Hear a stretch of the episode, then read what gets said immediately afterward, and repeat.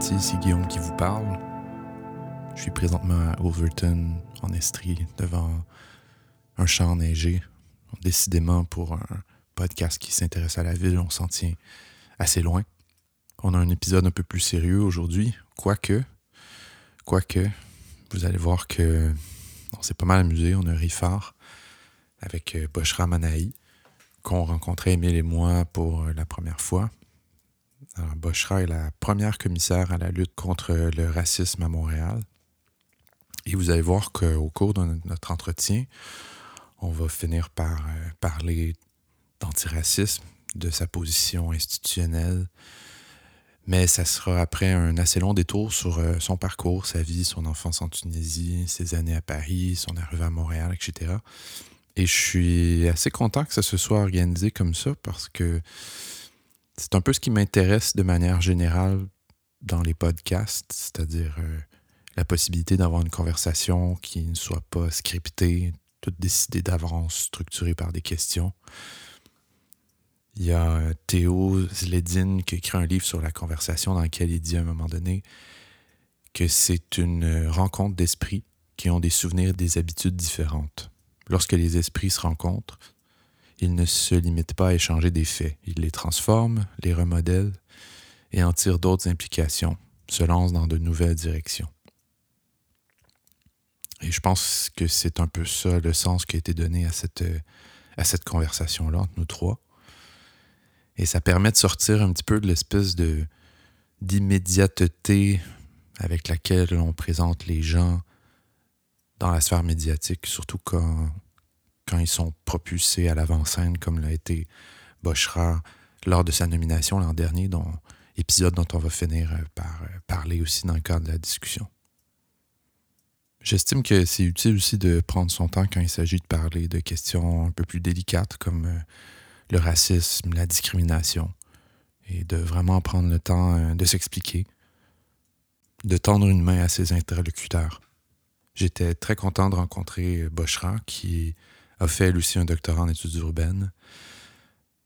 J'étais content de découvrir euh, sa, vision du monde, son approche de l'altérité, découvrir toute son humanité aussi. J'espère que vous aurez le même plaisir à la rencontrer à votre tour.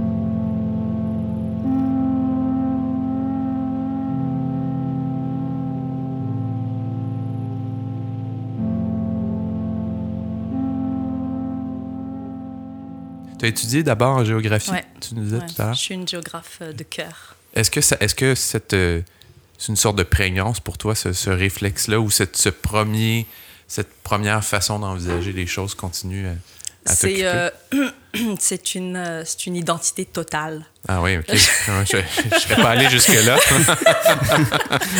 c'est euh, une des jokes à la ville depuis que je, suis, que je travaille là, c'est euh, ma collègue qui me reconnaît, qui commence à, à, à, connaître un peu ma façon d'agir. Puis elle dit, OK, ça, c'est le moment où elle va dire, ah. comme géographe, ah oui, je ne peux pas m'empêcher de ne pas mentionner ouais, ouais, telle ouais. affaire. Fait que non, non, pour moi, c'est une...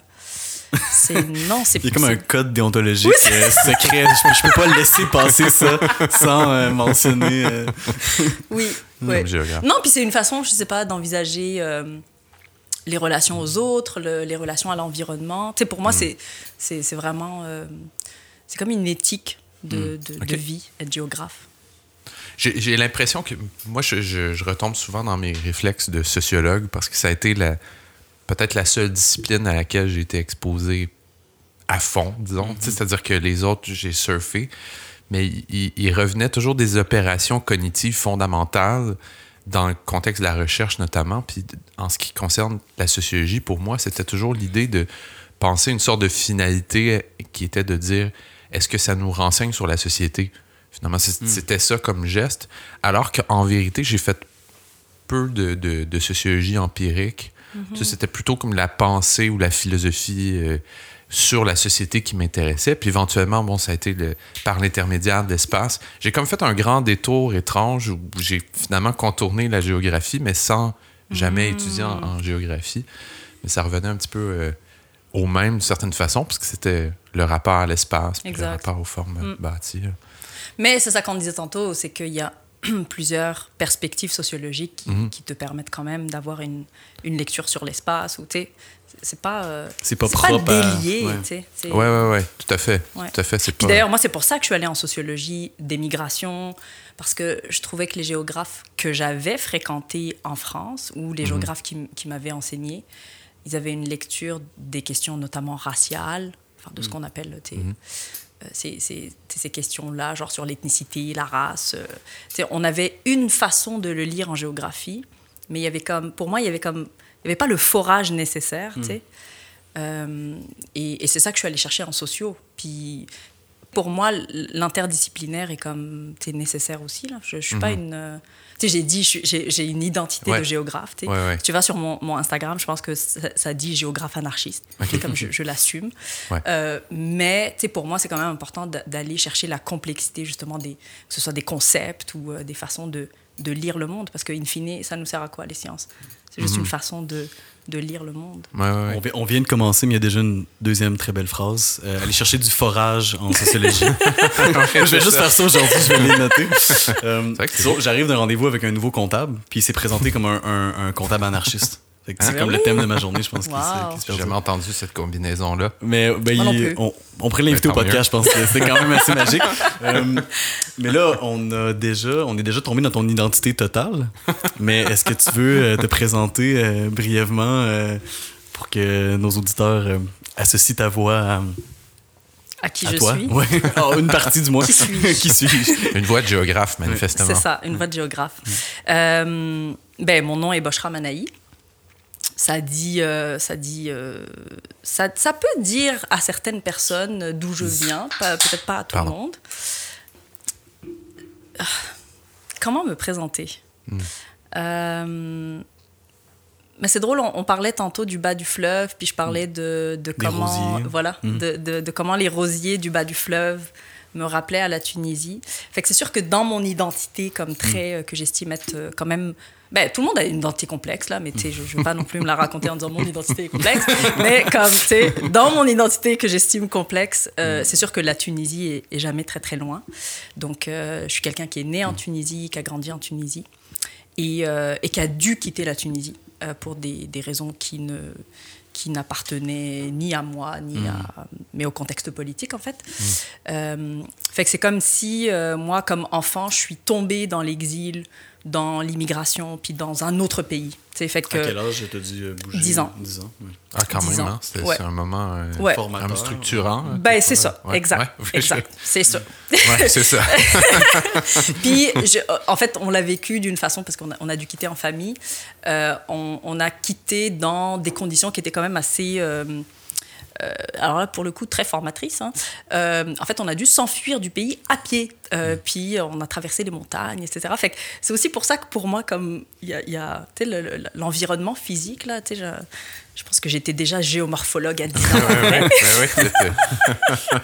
non, mais, j'ai l'impression aussi quand, quand dans des moments forts de ta vie, tu as à traverser un territoire, il y, a comme une... Tellement. Ça vient je sais pas si sublimer est le bon mot parce que c'est pas nécessairement des moments qui sont sublimes, mais il y a comme une forme de presque spiritualité parce que ton émotion, il y a comme, tu trouves un écho à ton émotion dans ça un résonne, mouvement. il y a une résonance. Ouais, tout à fait.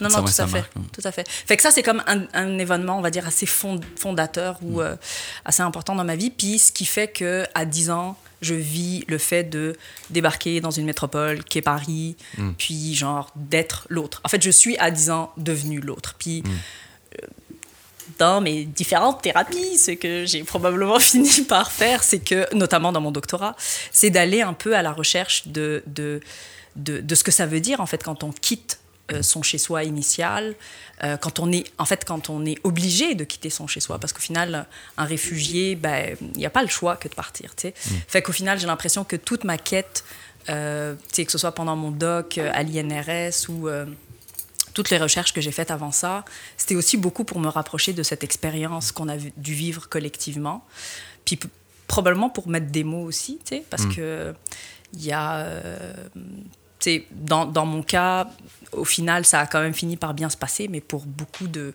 je sais pas, de familles réfugiées, ça finit par avoir des grosses tragédies. Donc, mhm. euh, pour moi, mettre des mots, des concepts c'était un peu aussi de peut-être nommer les souffrances. Puis ça a fini, en fait, en réalité, aujourd'hui, par devenir par, devenir ma force. C'est-à-dire que cette expérience-là, c'est ce qui fait que là, tu peux me mettre n'importe quoi sur la table. Je suis comme, bah, amène plus fort parce que.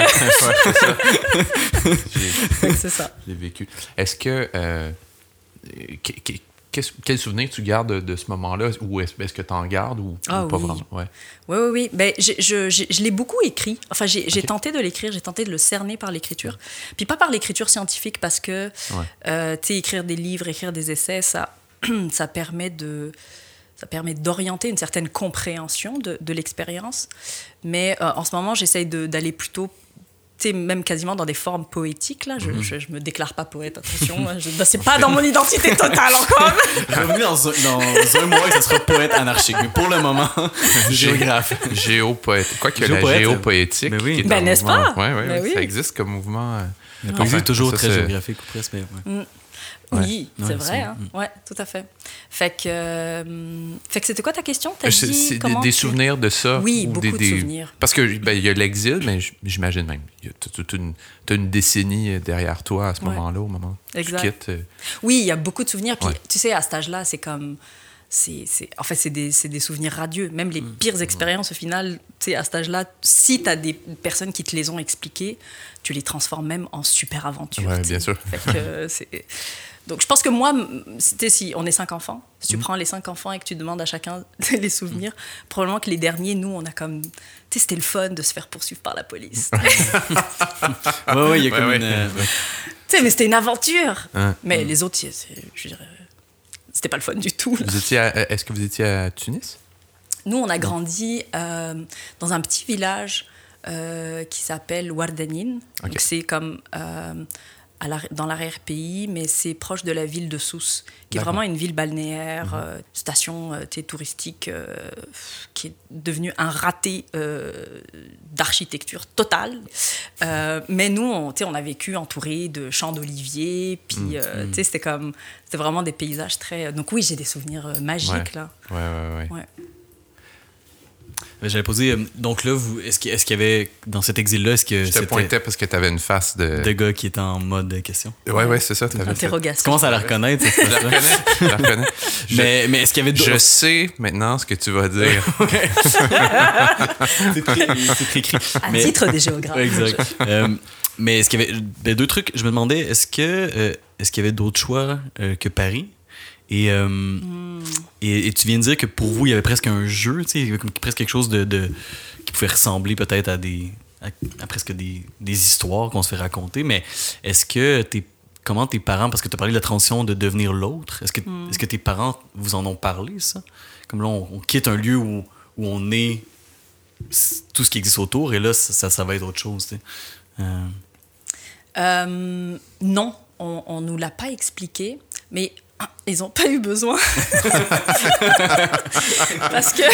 ça n'a pas été long. non, c'est ça. Mm. Très, très vite. Euh, puis, tu sais, je me suis pas présentée professionnellement, mais ça viendra. Oui, oui, ben. Ça... Mais, mais c'est. Mais Restez pour la deuxième heure. Oui, c'est ça.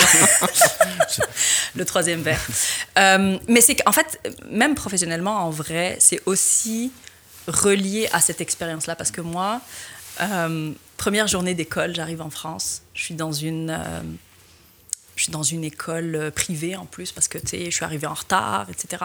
Puis premier jour d'école, comme la, maîtresse, l'enseignante dit, ben, présentez-vous, on a une nouvelle, euh, on a une nouvelle élève. Puis tu moi je suis comme, j'ai 10 ans, je suis sur une estrade, tu je suis toute petite, puis j'étais déjà très très frêle et, maigre. Et, euh, et là il y a quelqu'un qui dit, ben non, tu je veux pas lui dire bonjour, c'est une arabe.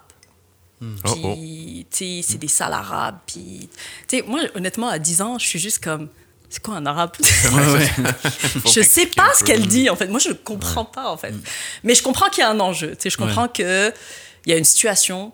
C'est pas confortable, mais. Ben, en fait, en vrai, c'est pas hmm. confortable pour eux. Parce que moi, je suis comme une arabe. Ouais, peut-être. Je sais, je, je le sais pas exactement. Puis en fait, c'est vraiment dans la façon avec laquelle ça a été comme repris par l'enseignante qui a été vraiment comme irréprochable. Là, j'ai vraiment cette femme dans ma vie là comme faudrait que je me le mette dans une to-do list, mais je veux la retrouver mm. parce que honnêtement, elle a été euh, sa réaction puis la réaction de ma mère euh, m'ont vraiment permis de me dire comme tu te laisses pas faire. Elle, a vraiment comme joué son rôle d'autorité dans, dans, une salle de classe.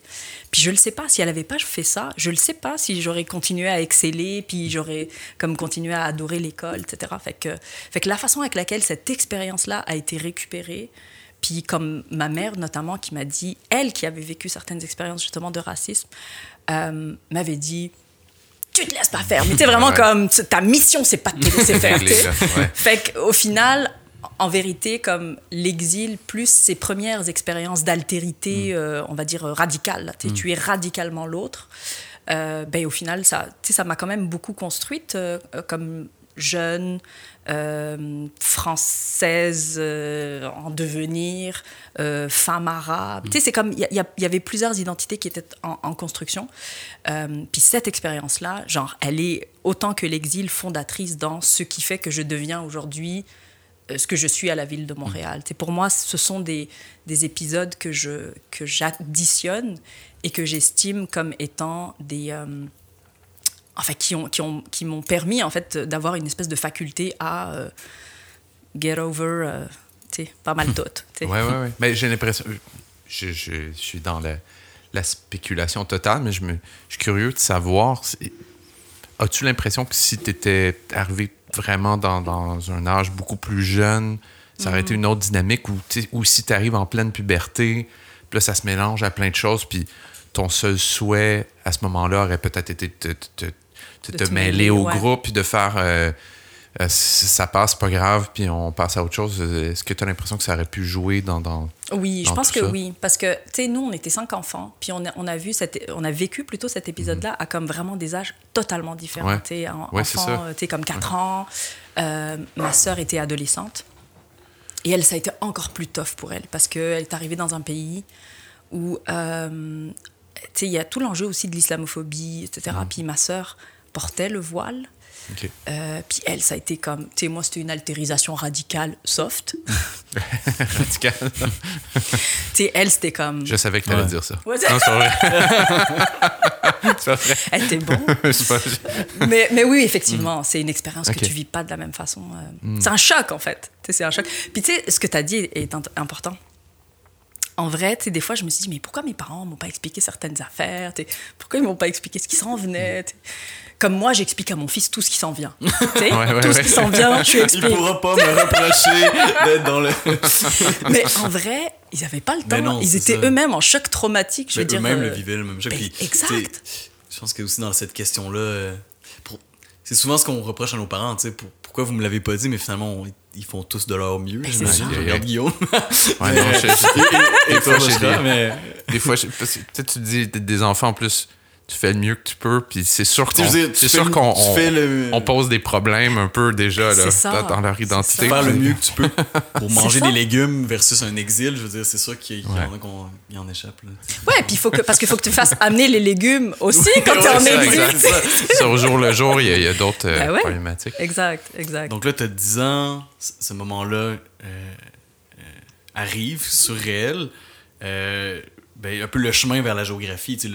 C'est ce chemin vers. Euh, et, qu'est-ce qui. Notamment, qu'est-ce qui t'intéresse en géographie, mais qu'est-ce que tu as étudié, puis quels étaient tes projets à ce moment-là, avant qu'on se déplace de l'autre côté de l'Atlantique? Euh, ouais. Euh, mais d'ailleurs, c'est en fait, je, je, je, viens ici comme justement géographe en herbe d'ailleurs là.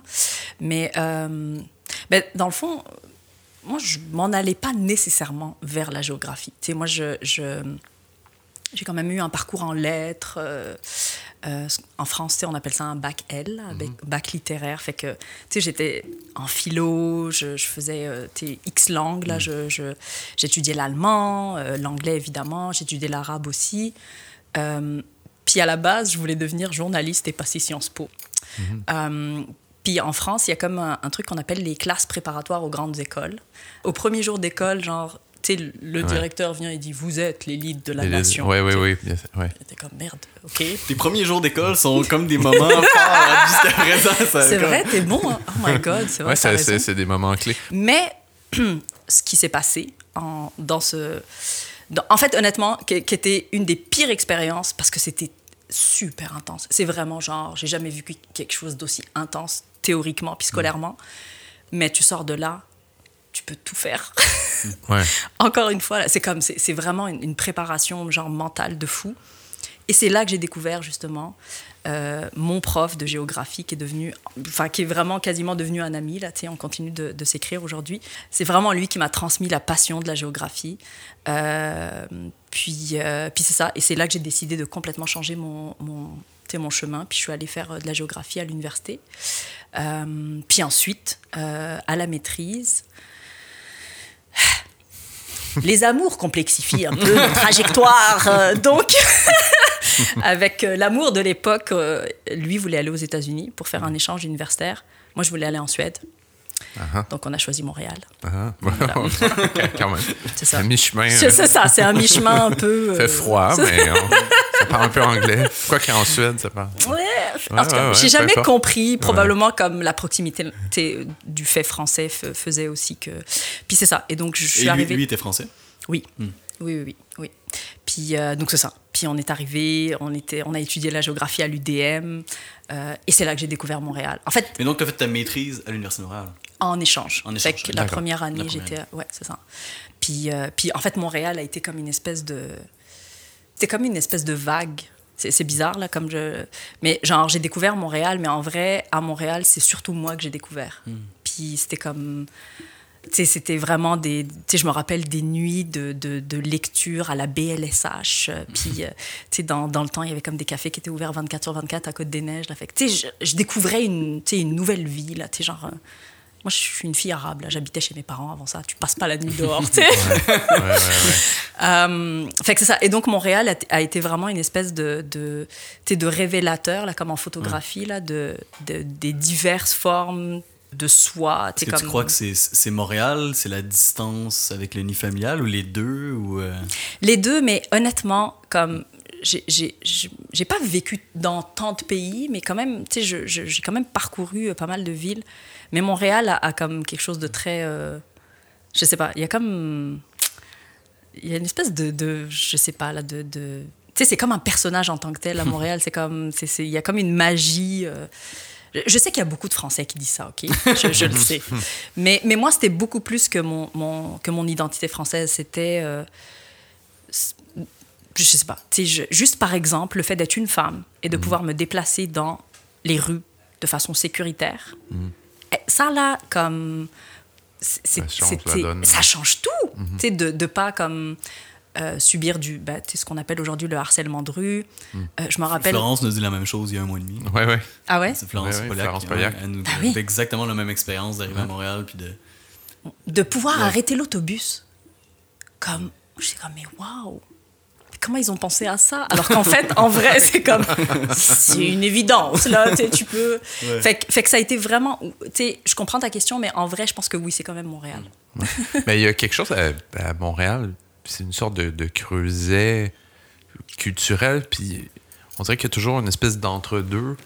Euh, peut-être même une. Je sais pas, même historiquement, euh, si on considère la partie euh, canadienne-française, c'est une sorte d'incertitude, de, l'impression d'être d'être d'ici, mais de quelque chose d'autre en même temps, à mi-chemin entre les continents. Puis ça peut être à la fois cliché, mais en même temps, j'ai l'impression que ça se vérifie au jour le jour. En tout cas, ça, devient peut-être des milieux où il y a, qui sont plus poreux jusqu'à un certain point. je pense qu'il n'y a personne qui peut arriver ici et dire ben voici, c'est mon territoire. Puis, non, exactement. Je te, je, te, place dans une situation d'altérité qui est totalement extérieure. Il n'y a, a, pas, il a pas ça. Il n'y a personne qui a gagné le la partie de poker euh, complètement à Montréal. ça, reste comme en jeu un peu. Non, mais c'est une, très belle image. Mm. Ouais, je suis d'accord.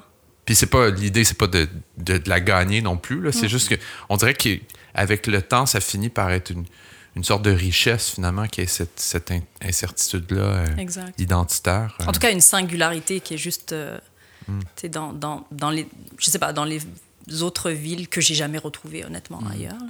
On reçoit quand même plusieurs invités européens. Ah, en tout cas, du moins, qui, qui, qui français. Hein, et euh, pas nécessairement, euh, je parle pas nécessairement de toi, mais qui ont passé par la France avant d'arriver à Montréal. Et ils ont presque tous commencé par un échange. Mm-hmm. C'est-à-dire que c'était pas un, c'était pas un plan, euh, j'arrive, j'arrive à Montréal. Tu sais, c'est comme une, une, relation presque surprenante. Tu sais, Montréal est un, un hybride. Ah, je suis intrigué par les villes, euh, la métropolis américaine. Je vis à Montréal. Ah, je suis, j'ai un, j'ai, tu sais, c'est tout, c'est ça. Où Florence, je pense, que c'était comme un truc de recherche, mais c'était, c'était aussi temporaire puis aussi une affaire d'amour à un moment donné. C'est ça, mais il y, y, a tout euh, concours de circonstances plus que sais, des grandes métropoles où tu fais, ben, comme Paris, par exemple, ou, New York, ou, Los Angeles. J'y vais. tu confrontes ton rêve vrai, à la réalité, tandis que Montréal, c'est comme si elle, t'attrape à un moment donné. Mais, t'as vu, elle mm. t'attrape. C'est comme. c'est exactement ça. Ouais. Donc là, elle t'a attrapé, t'es retournée en France. Ben, c'est ça, elle m'a séduite. Elle m'a séduite, là, ça a duré une année, puis il fallait retourner parce que, tu sais, on, devait rentrer. Puis ensuite, euh, c'est là que je suis allée en sociologie. Euh, donc j'ai un peu continué à explorer, on va dire théoriquement, certaines affaires. Euh, donc je pense que j'y suis retournée peut-être pour 3-4 ans quasiment. Okay. le temps de revenir. Parce que, tu sais, moi, je, je, je, voulais pas revenir dans un statut précaire. Puis, tu sais, comme je voulais demander ma résidence. Donc, tu sais, on, voulait faire ça comme assez propre. Mmh. Le on est devenu je. ouais. Euh, et, euh, et, donc c'est ça. Et donc dans le fond, je suis revenue et j'ai commencé mon doctorat. Donc genre j'ai débarqué genre le 1er juin, puis le lendemain, je pense, j'étais dans le bureau d'Annick là. C'était comme peut-être le surlendemain, tu sais. Euh, Annick Germain étant la directrice de thèse, voilà, au, 7e. Au 7e. Au 7e bureau au coin. Elle a le meilleur bureau. Elle a le meilleur bureau à Montréal. La vue de son bureau, c'est assez, assez extraordinaire. Extraordinaire, ouais. Fait que, fait que c'est ça. Puis donc Annick m'a ouvert la porte, je me rappellerai toute ma vie.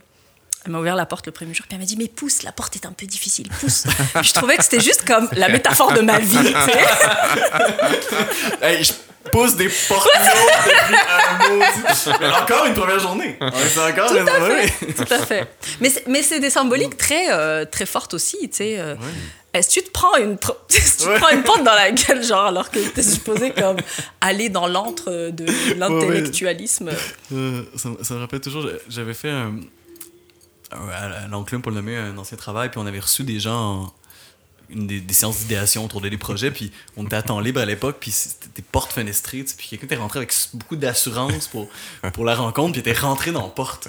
Puis, ce, que, ce que je trouve drôle, puis c'est pas de sa faute, mais tous les gens qui rentrent dans des portes tentent de faire croire qu'ils n'ont pas rentré dans une porte. C'est comme un réflexe, on dirait humain, de comme rattraper le coup, tu sais, comme tomber sur la glace, mais faire que tu, tu ramasses quelque chose, mais tout le monde. Bref. Ben oui, il faut, il faut, faut ruser un peu. Tout à fait. Moi, dans, sur le trottoir, il n'y a pas longtemps, je pensais que quelqu'un m'envoyait la main, puis je me suis rendu compte qu'il envoyait la main à quelqu'un derrière moi. et que j'avais pas d'autre choix que de faire semblant d'envoyer la main à quelqu'un derrière la personne qui envoyait la main. C'était super compliqué finalement, mais en tout cas, j'ai évité l'humiliation. Euh... Cette fois-ci. Peut-être. Avant de le raconter en ondes. C'est ça. Euh, Maintenant, l'humiliation est collective. Voilà. mais l'autre, là, tu es arrivé à Montréal pour ton doctorat et tu, tu n'as t'as pas quitté la ville depuis, là, donc t'es, resté. Euh. Ouais, ouais c'était tough de, parce que, tu sais, au début, mes parents étaient comme, bon, tu, tu y vas pour combien d'années? Il fait déjà qu'il y a une date de, fin. J'ai dit, je suis une femme arabe, attention. Puis, au début, je disais, regarde, tu sais, je vais faire mon doc mm. et on verra. Parce que je trouve que c'est difficile de dire aussi, genre, je m'en vais pour toujours. Mm. En tout cas, moi, pour toujours, là, c'est comme. J'ai besoin d'un trois petits points. Mm-hmm. Comme je veux mettre du contenu dans le trois petits points. ouais, tout à fait. fait que je trouvais que pour toujours était un petit peu trop mm. engageant.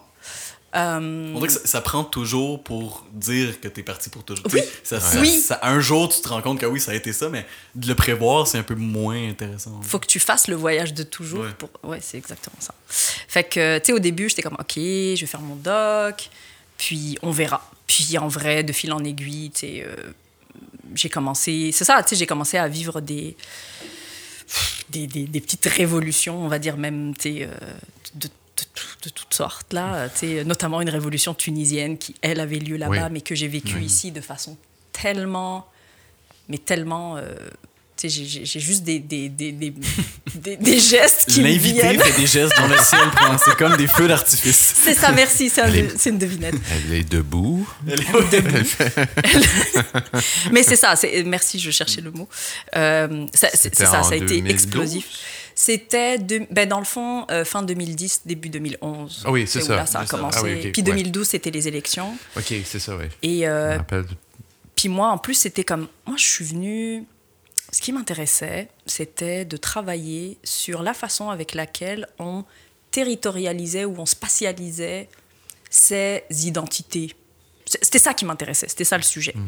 Moi, à la base, là, je voulais pas travailler ni sur les musulmans, ni sur les arabes, ni sur les maghrébins. J'étais juste comme...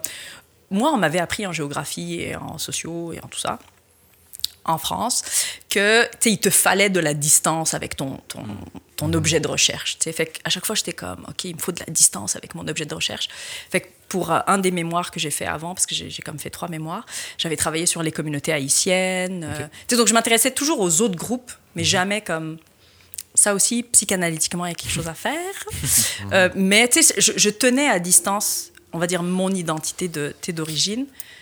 Puis, en fait, c'est à l'INRS que quelqu'un, je pense, une fois, m'a dit Mais si tu parles l'arabe, euh, pourquoi tu travailles pas sur ce quartier-là? Puis, c'est comme. C'est quoi le rapport? C'est quoi le rapport? Qu'est-ce que tu veux dire? C'est ça? Qu'est-ce que tu veux dire Puis elle était comme, ben Boshra, c'est mm. Martha Radice, je sais pas si tu te rappelles euh, de Martha qui travaillait sur les rues commerçantes, euh, la question de l'ethnicité dans les rues commerçantes à Montréal. Puis elle m'a dit, mais c'est ton accès au terrain. Puis j'étais comme, oh, c'est pas con ça. Ouais, c'est ça, c'est pratique. Pratiquement, c'est pas ouais, sais, j'étais comme, c'est pas con ça. Puis, et en fait, c'est comme ça que j'ai commencé à comme, m'infiltrer, entre guillemets, dans euh, les dans en fait les espaces de sociabilité ou les espaces dans lesquels les Maghrébins montréalais se prenaient place. C'est comme ça que j'ai découvert le petit Maghreb puis que j'ai commencé à travailler là-dessus. Euh, mais tu sais, au départ, l'objet de recherche euh, qui était proche de mon identité ou de mes identités, c'était pas nécessairement ça que je voulais faire. Et au final, j'ai fini au contraire par euh, développer théoriquement plein de choses en, en disant, ben, au contraire, je dis pas qu'il faut. Je, sais qu'il y a plusieurs écoles de pensée là-dessus. On dit, ah, faut être, par exemple, je sais pas, faut être une femme pour travailler sur les femmes, etc. Il y, y, a plusieurs écoles. Moi, je suis de l'école qui dit, regarde, c'est quoi ton éthique de recherche? Puis pour moi, j'ai pu développer, puis j'ai écrit un papier là-dessus justement sur comment mes propres, on va dire, ma propre intersection d'identité m'a permis d'entrevoir les enjeux du petit Maghreb on va dire, je vais pas dire d'une façon unique là, je vais être, euh, je vais rester humble aussi, mais mais quand même, mon intersection identitaire m'a permis de lire les choses comme féministe, comme femme qui, pour qui la question des conditions sociales est super importante. C'est-à-dire pour moi, on peut pas parler d'enjeux de racisme sans parler d'enjeux de, de, classe, parce que normalement, il s'agit de cela aussi c'est comme si après mon, objet de recherche m'a lui-même comme fait cheminer dans qui je suis, dans qu'est-ce que j'assume comme, comme identité. c'est sûr que la révolution tunisienne, honnêtement, a été un espèce, comme je le dis, là, vraiment genre un... L'invité fait encore des feux d'artifice. c'est ça. Mais, mais, quand tu travaillais sur d'autres euh, groupes, je suis curieux de voir quel était l'élément déclencheur si tu venais d'une école de pensée où il fallait avoir une distance? Est-ce que est-ce que tu étais quand même dans un mode où tu disais, ben, j'ai vécu. Euh, j'ai vécu être l'autre dans une certaine communauté, donc je m'y intéresse. Est-ce que, est-ce que, d'où venait cet intérêt-là? Est-ce, que, est-ce qu'il était personnel ou, du moins il était très intellectuel? Pour m'emmener en cours de parcours, tu t'es dit ah ben oui, finalement, euh, j'en apprends sur moi en, en, écoutant les autres. Là. Ben, j'ai exploré, euh, en fait, dans, dans, ce que tu nommes, là, j'ai exploré plusieurs éléments. Tu sais, je me disais, ah, je vais comparer des groupes entre eux hmm. sur, euh, tu sais, par exemple, euh, OK, pourquoi les gens se mettent, tu sais, créer ce qu'on appelle des, des, associations ethniques ou des associations communautaires? Ça, c'était comme un des premiers sujets sur lesquels j'étais comme, pourquoi ils font ça? Ils se retrouvent, finalement. C'est ça. Parce que si tu regardes. ailleurs, mais ils exact. se retrouvent ensemble. Ils sont en contexte diasporique, puis arméniens, hmm. haïtiens, whatever, name it, ils font tous des associations. Pourquoi? Fait que j'ai exploré le, sujet comme ça en me disant, OK, qu'est-ce qui, qu'est-ce qui fait qu'ils vont se retrouver? Puis en réalité, euh, nous, enfin, dans ma famille, vu qu'on était réfugiés, on ne faisait pas ça. Moi, j'avais. Euh, exact. Moi, j'ai jamais, jamais été mm. dans un truc où euh, tu retrouvais les autres Tunisiens. Moi, j'ai vécu complètement en distance de toute cette expérience identitaire-là parce que ben, on était réfugiés politiques, puis en fait, on faisait, on faisait peur à tout le monde. Et euh, tu dans une, c'est ça, dans, dans, un, dans, une dictature, là, il y a comme, il y a comme une surveillance policière, etc. Fait que, il y avait des enjeux. Vous n'aviez pas nécessairement des alliés tunisiens Ben, en, tout cas, moi, ben, c'est-à-dire peut-être dans l'expérience des plus âgés ou, de, ou de mes parents, mais moi, comme enfant, non, pas non, vraiment. Non, pas vraiment. En fait, vraiment pas du tout même. Fait qu'au final, moi, c'est à travers la science et la recherche que je suis allée comme explorer le qu'est-ce qui fait que les gens le samedi et le dimanche, ils passent toute leur fin de semaine ensemble à parler leur langue d'origine. Puis, tu sais, il y a peut-être quelque chose d'assez basique là. Tu sais, je, je, je, me prétends pas être là. Tu sais là, j'ai rien inventé là. Tu sais, c'est comme un sujet de recherche qui qui, qui, habite la sociologie, puis beaucoup de sciences sociales depuis très très longtemps, notamment l'anthropologie. Euh, donc j'ai tenté de l'explorer à travers ce bout-là, puis j'ai tenté aussi de me dire, OK, mais comment toute une communauté, par exemple les communautés haïtiennes, euh, comment elles vivent telle ou telle affaire? Fait que là, j'ai comparé, donc j'ai joué aussi la, la comparaison comme entre deux villes. Donc j'ai comparé un sujet ou un objet de recherche qui était la communauté haïtienne à Paris et à Montréal. Puis puis en fait, ce que, au final, c'était toujours, je pense, une façon de m'approcher d'une complexité euh, sociale ou d'un groupe que tu retrouves en fait partout, mm. chez, chez, tout le monde. C'est pour ça, moi, aujourd'hui, quand des fois on me dit Ah, euh, tel groupe, c'est comme ça, je suis comme. Eh. ouais, c'est ça. C'est un, peu, c'est un peu plus compliqué. J'ai l'impression aussi euh, qu'on a vécu peut-être en, en croisé des, expériences des expériences un peu similaires sur ce plan-là, sur le plan de, la recherche, parce que moi, j'avais fait. Euh, j'avais pris la décision euh, à 23, 24 ans de, finalement de faire ma maîtrise sur, sur, le, sur Beyrouth, sur le Liban, dont je connaissais absolument rien. C'était une totale altérité. Puis mais au fond, j'allais chercher quelque chose de moi euh, que j'allais découvrir des années plus tard à travers ce mmh. travail de recherche-là, qui était une sorte de, de, de, de, fissures au niveau de, l'identité. Puis j'avais l'impression de, que. Enfin, je ne veux pas rentrer de. C'est toujours de, la psychanalyse un peu. Ça m'intéresse, ça m'intéresse. C'est ça, ça m'intéresse. Non, mais de, de, me confronter à une réalité qui était fondamentalement autre que la mienne, avec, avec toute l'humilité qui était, qui était la mienne. Je pense que dès le départ, j'avais, j'avais pas du tout la J'étais pas dans une posture de conquérant où j'arrivais puis je disais voici, j'explique les choses. J'étais complètement dans, dans, la réflexivité. Ben, c'est ça. Alors, en plus, là, c'est une ville qui est plusieurs fois millénaire, qui vient connaître un conflit, euh, une guerre civile. Est-ce qu'il y a quelque chose de, de, plus difficile à expliquer que ça? Je, manifestement pas, mais, mais, mais c'était à travers des récits qu'on me racontait. Puis mm. c'était pas, c'était pas de l'anthropologie non plus par rapport à l'identité, mais c'était des, des, petits détails de la vie des gens qui me racontaient. Ou, tu sais, par exemple, je rencontrais des voisins. J'étais là quelques mois. Euh, j'étais là six mois, puis je rencontrais les voisins qui habitaient à l'étage d'en haut, qui avaient connu la guerre. Puis une journée, je leur dis euh, Ah, tu sais, il y, a une rampe euh, d'escalier, il y a un escalier à l'intérieur, puis une rampe de plastique avec des, espèces de stries qui sont coupés dans, dans le plastique. je ah, c'est quoi ça? Puis là, ils m'expliquent, ils me disent, ah, ben, quand il y avait les bombardements, on mm. montait la nourriture puis l'eau dans la cage d'escalier avec des cordes jusqu'à l'étage. Tu sais, c'est des petits moments comme ça où tu dis, OK, je, d'une part, je, je pourrais jamais comprendre cette réalité-là, mais en même temps, il me donne accès à quelque chose en me disant, euh, c'est pas un interdit identitaire non plus. C'est ça que je trouvais intéressant. On, me disait, euh, j'avais l'impression que les gens étaient généreux sur ces questions-là. Et, je, je sentais pas qu'on me disait, tu, tu pourras jamais comprendre parce que tu viens mm-hmm. pas d'ici. C'était juste. Ben même, on me disait des fois le contraire aussi, c'est-à-dire, on comprend pas ce qui s'est passé à la guerre. Mm-hmm. Euh, c'était un chaos total qui, était, qui se jouait à des niveaux euh, géopolitiques super vastes. Puis ça. Puis je, je sais pas, ça, ça m'est resté cette, cette idée-là, au fond, de, de qu'il fallait peut-être pas essentialiser non plus la, position du chercheur. Mm. Euh, donc, on peut être à la fois complètement dans ces objets euh, euh, proches de son identité, mais, mais, être plus loin aussi, puis retrouver des choses qui sont assez similaires, une espèce de, de fond commun d'humanité qui existe dans tout ça. En fait, c'est exactement ce que j'allais dire. C'est comme, c'est l'accès à une humanité, en fait. Puis, mm pour moi, la, la, posture ou le positionnement du chercheur, c'est toujours de. Je reviens à ça, là, mais c'est comme ta colonne vertébrale, là, c'est ton éthique. C'est comment, c'est quoi ton éthique, puis comment tu la, comment tu la restitues? Hmm. Il y, a, y, a, un devoir aussi de, de, de, la restituer, puis de la, de la dire.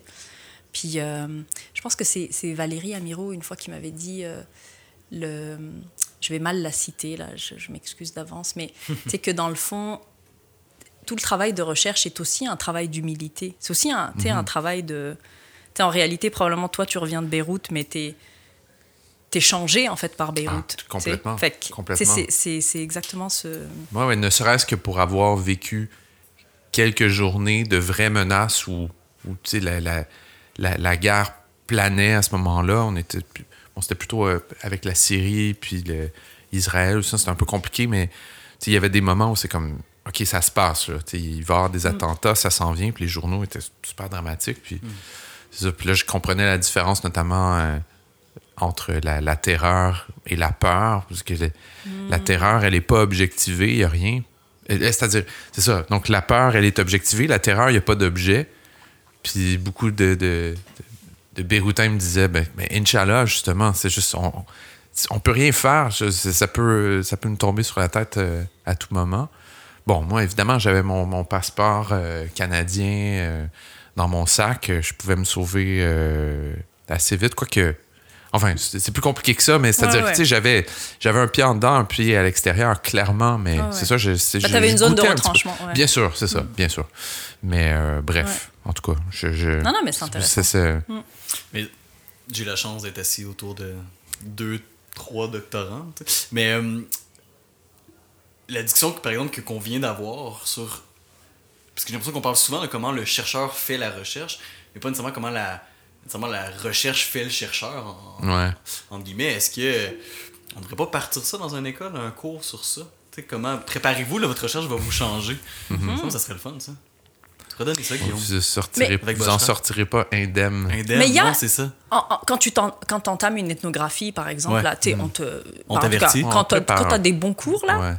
On, te prépare, par exemple, euh, il y a, je pense qu'il y, y, a plein, il y a plein de littérature sur euh, s'engager sur un, terrain dangereux, par exemple. Hmm. Tu euh, aller infiltrer un groupe d'extrême droite. Ouais. Je sais pas, tu infiltrer des, des, trucs là, comme assez, assez intenses. Mais, mais là, il y, a des, y a des risques hmm. physiques, mais à vous entendre, c'est qu'il y, a eu un. Ouais, c'est vrai, t'as raison. comment je dirais Parce que finalement, je pense que ce que j'essaie de déconstruire ici, c'est l'idée où. Ben, je pense que tu l'as très bien dit en disant que notre colonne, c'est notre éthique, et comment qu'on l'explique, puis qu'on la vulgarise, puis que ça fait partie de la démarche. Mais un processus de recherche aussi exigeant qu'un doctorat, qu'une maîtrise, puis même après ça, dans certains travaux où on va être confronté à l'autre, confronté à d'autres réalités, où on va être en contact constamment, c'est que notre, notre, notre, personnalité, finalement, se, se transforme. Puis, cette transformation-là fait partie, je pense, du résultat de la recherche. Dans cette, et c'est pas, ah, la recherche est finie, et là, le jour suivant, on est transformé. C'est tout au long, il y a eu ça. Puis le, j'imagine que les résultats de la thèse et, mm. même l'accumulation de cette transformation-là, puis, euh, puis des fois, c'est peut-être. Euh, euh, je pense pas que je l'aurais formulé de même avant notre discussion, mais en vous entendant, c'est ça qui, qui en sortait. Puis j'étais comme, ah, il y, a une beauté là-dedans, c'est sûr. Oui. Mm. À ta différence, j'ai peu bougé par contre. C'est-à-dire que c'est bon, j'ai grandi à Laval, j'ai atterri à Montréal, puis on parlait de, Montréal comme Creuset, mais c'est drôle parce que pour les souvent pour des, des les Québécois euh, francophones de la province, c'est un peu comme une, la mhm. dernière destination. Je sais pas pourquoi, il y a comme quelque chose où. Puis bon, tant mieux pour, moi, ça, ça, fonctionne bien, puis je suis heureux ici, mais il y avait quelque chose qui était pas. Euh, toi, tu as bougé beaucoup. Mhm. Ça fait partie de, de, de mouvements. Finalement, ça continuait d'être une sorte de, de mouvement perpétuel euh, pour toi. Est-ce que tu ressemblais, tu ressentais une instabilité par rapport à ça dans ton doctorat? Est-ce que, est que, est que ça te questionnait à savoir, tu comme observatrice de ce qui se passait dans, dans le petit Maghreb, toi-même qui étais en mouvement? Je sais pas, est-ce que tu avais des, des, moments où, où tu étais tanné de, de, de ces mm-hmm. plaques tectoniques-là, tu disais, bien on pourrait stabiliser? Mais encore une fois, il y a eu plusieurs phases. Euh, je pense que comme. Euh, moi, j'appelle ça la triangulation. Tu sais, c'est comme un processus de. J'ai triangulé dans, dans, mon identité. Puis, tu sais, je pense que pendant un temps, euh, tu les premières fois que je rentrais en Tunisie, par exemple, parce que je, pense qu'on a passé, moi j'ai passé 16 ans sans jamais y retourner, tu sais. Fait que, tu sais, y retournes pour la première fois, là, puis comme... Comment tu te sentais dans l'avion? Ah, j'étais super émue. Je pense que je braillais, là. non, non, je pense que je braillais. Puis, euh, non, non, puis tu sais, c'était comme gros retour, là, genre... Euh, c'est comme tout le clan nous a accueillis à l'aéroport. Puis, puis tu sais, il y avait quelque chose aussi de... Tu sais, c'était le retour, genre, après, tu sais, comme un exil... Euh, bref, je passe les détails, là, tu sais, mais... On passe pas, retour. On passe aucun détail. Je veux tout savoir. comme la première fois que je suis rentrée, c'était comme, tu gros choc là. En fait, c'était pas un gros choc d'aller.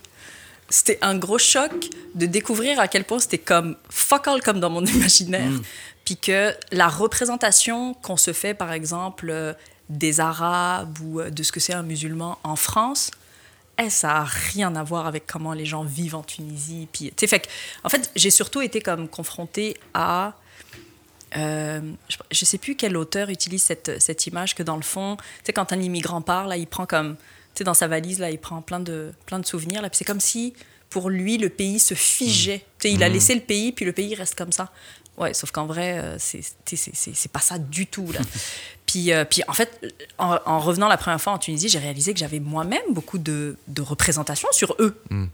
Et donc, en fait, entre la première fois où je suis retournée en Tunisie, puis ça s'est fait quelques mois avant de migrer vers Montréal. Donc, le, en fait, je quitte pour Montréal au mois de mai-juin.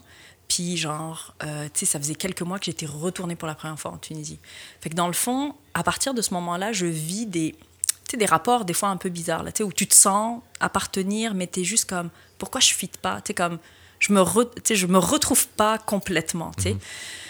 Euh, puis c'est sûr que la thèse, euh, le fait de travailler sur les Maghrébins, le fait de, de comme embrace, mais comme totalement, désolé d'utiliser des anglicismes, euh, la, la, la, révolution, quand, quand ça a eu lieu, j'ai fait partie de, de, plein de mouvements sociaux ici qui ont participé à, on organisait les manifs, comme j'ai vraiment vécu comme de façon euh, vraiment émotive, intellectuelle, tout là, ces, ces moments-là. Fait que je pense que ça m'a aussi beaucoup consolidé dans quelle femme tunisienne j'ai envie d'être, comment moi j'ai envie de m'identifier, quelle femme arabe en fait je suis, puis mhm. est-ce que je peux me dire musulmane, puis ressembler à ça, tu sais. Puis on dirait que ça m'a juste consolidé dans chacune de mes identités, tout comme ça m'a consolidé dans mon identité de française.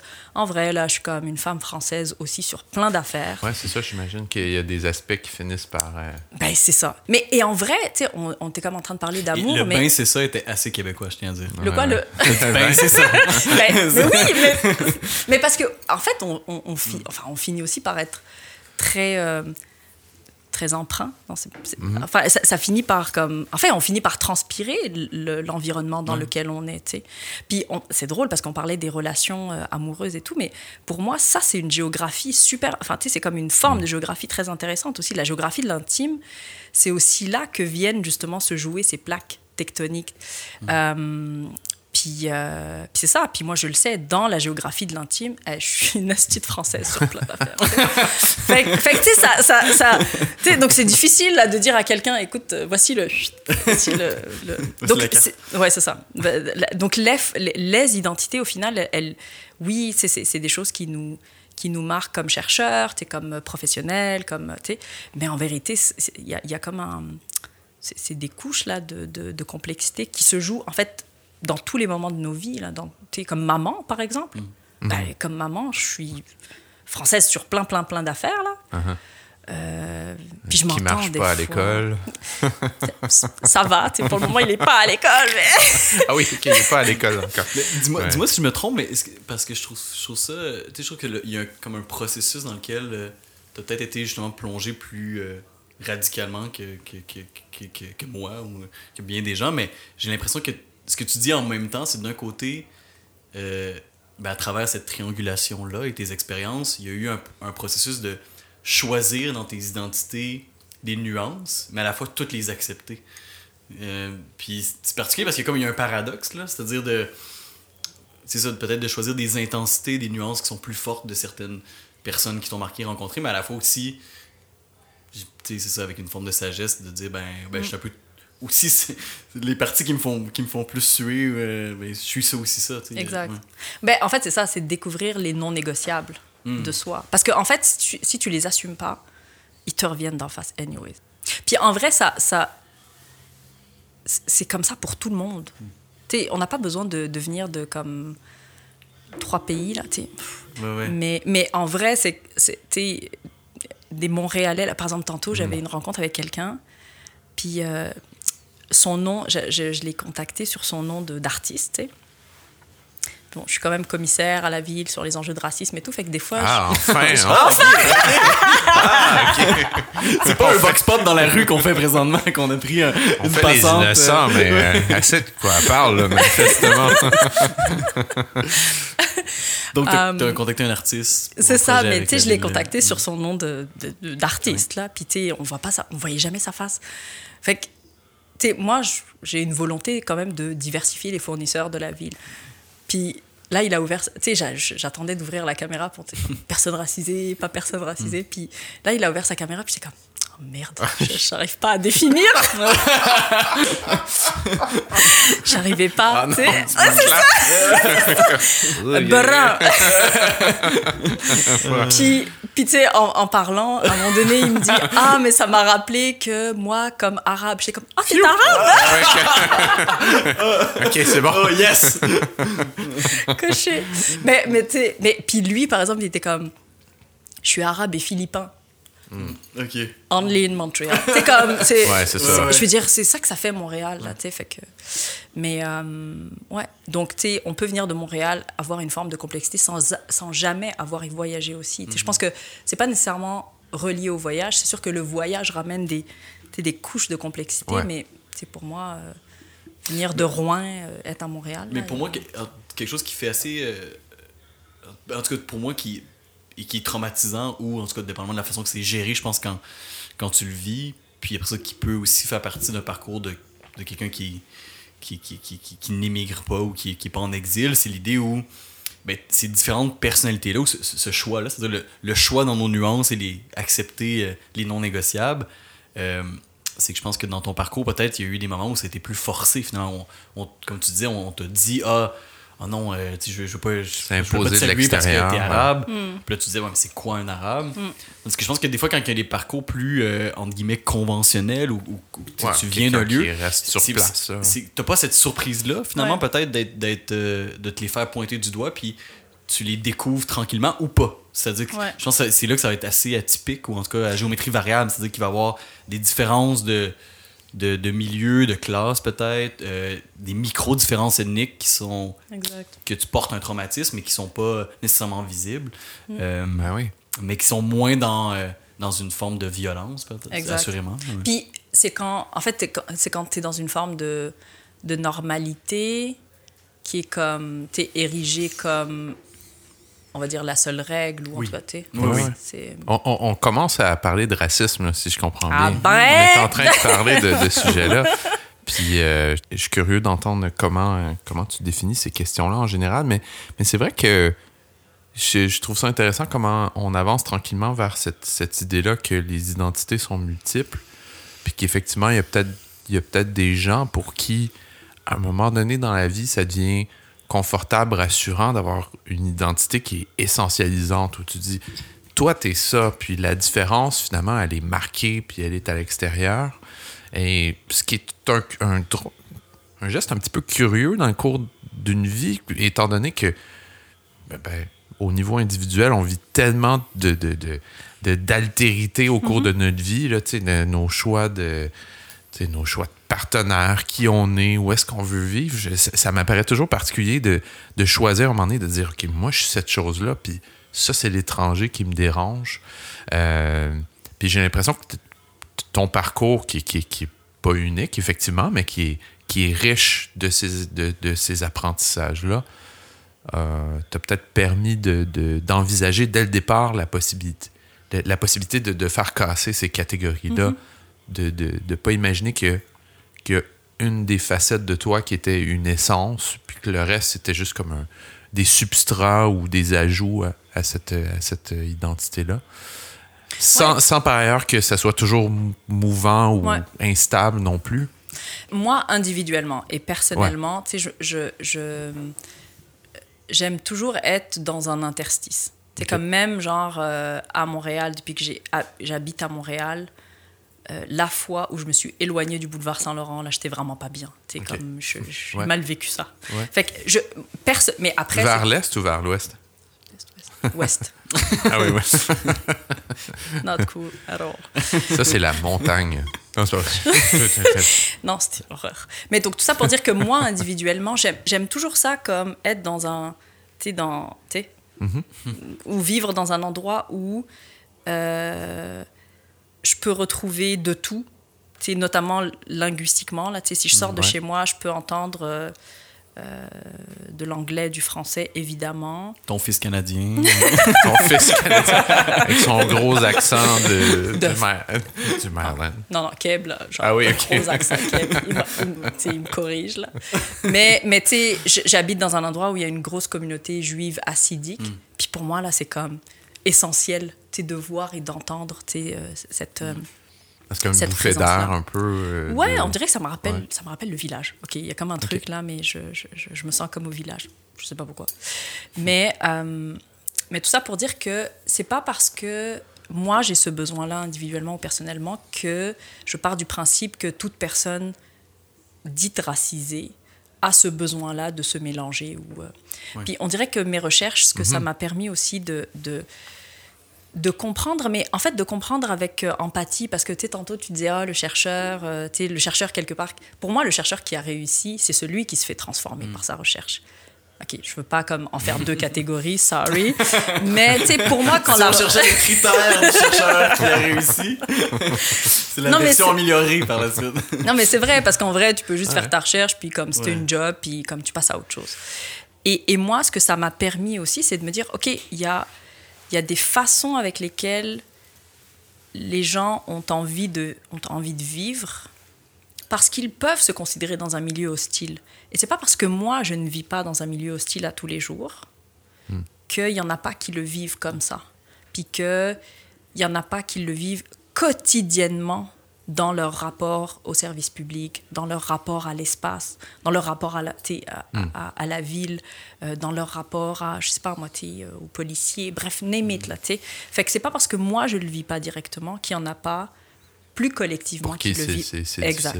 Fait on, on dirait que je, je, vais toujours chercher pour, sur ces enjeux-là, là, bien honnêtement, je, je, mon expérience de femme racisée, euh, avec un parcours migratoire, tu sais.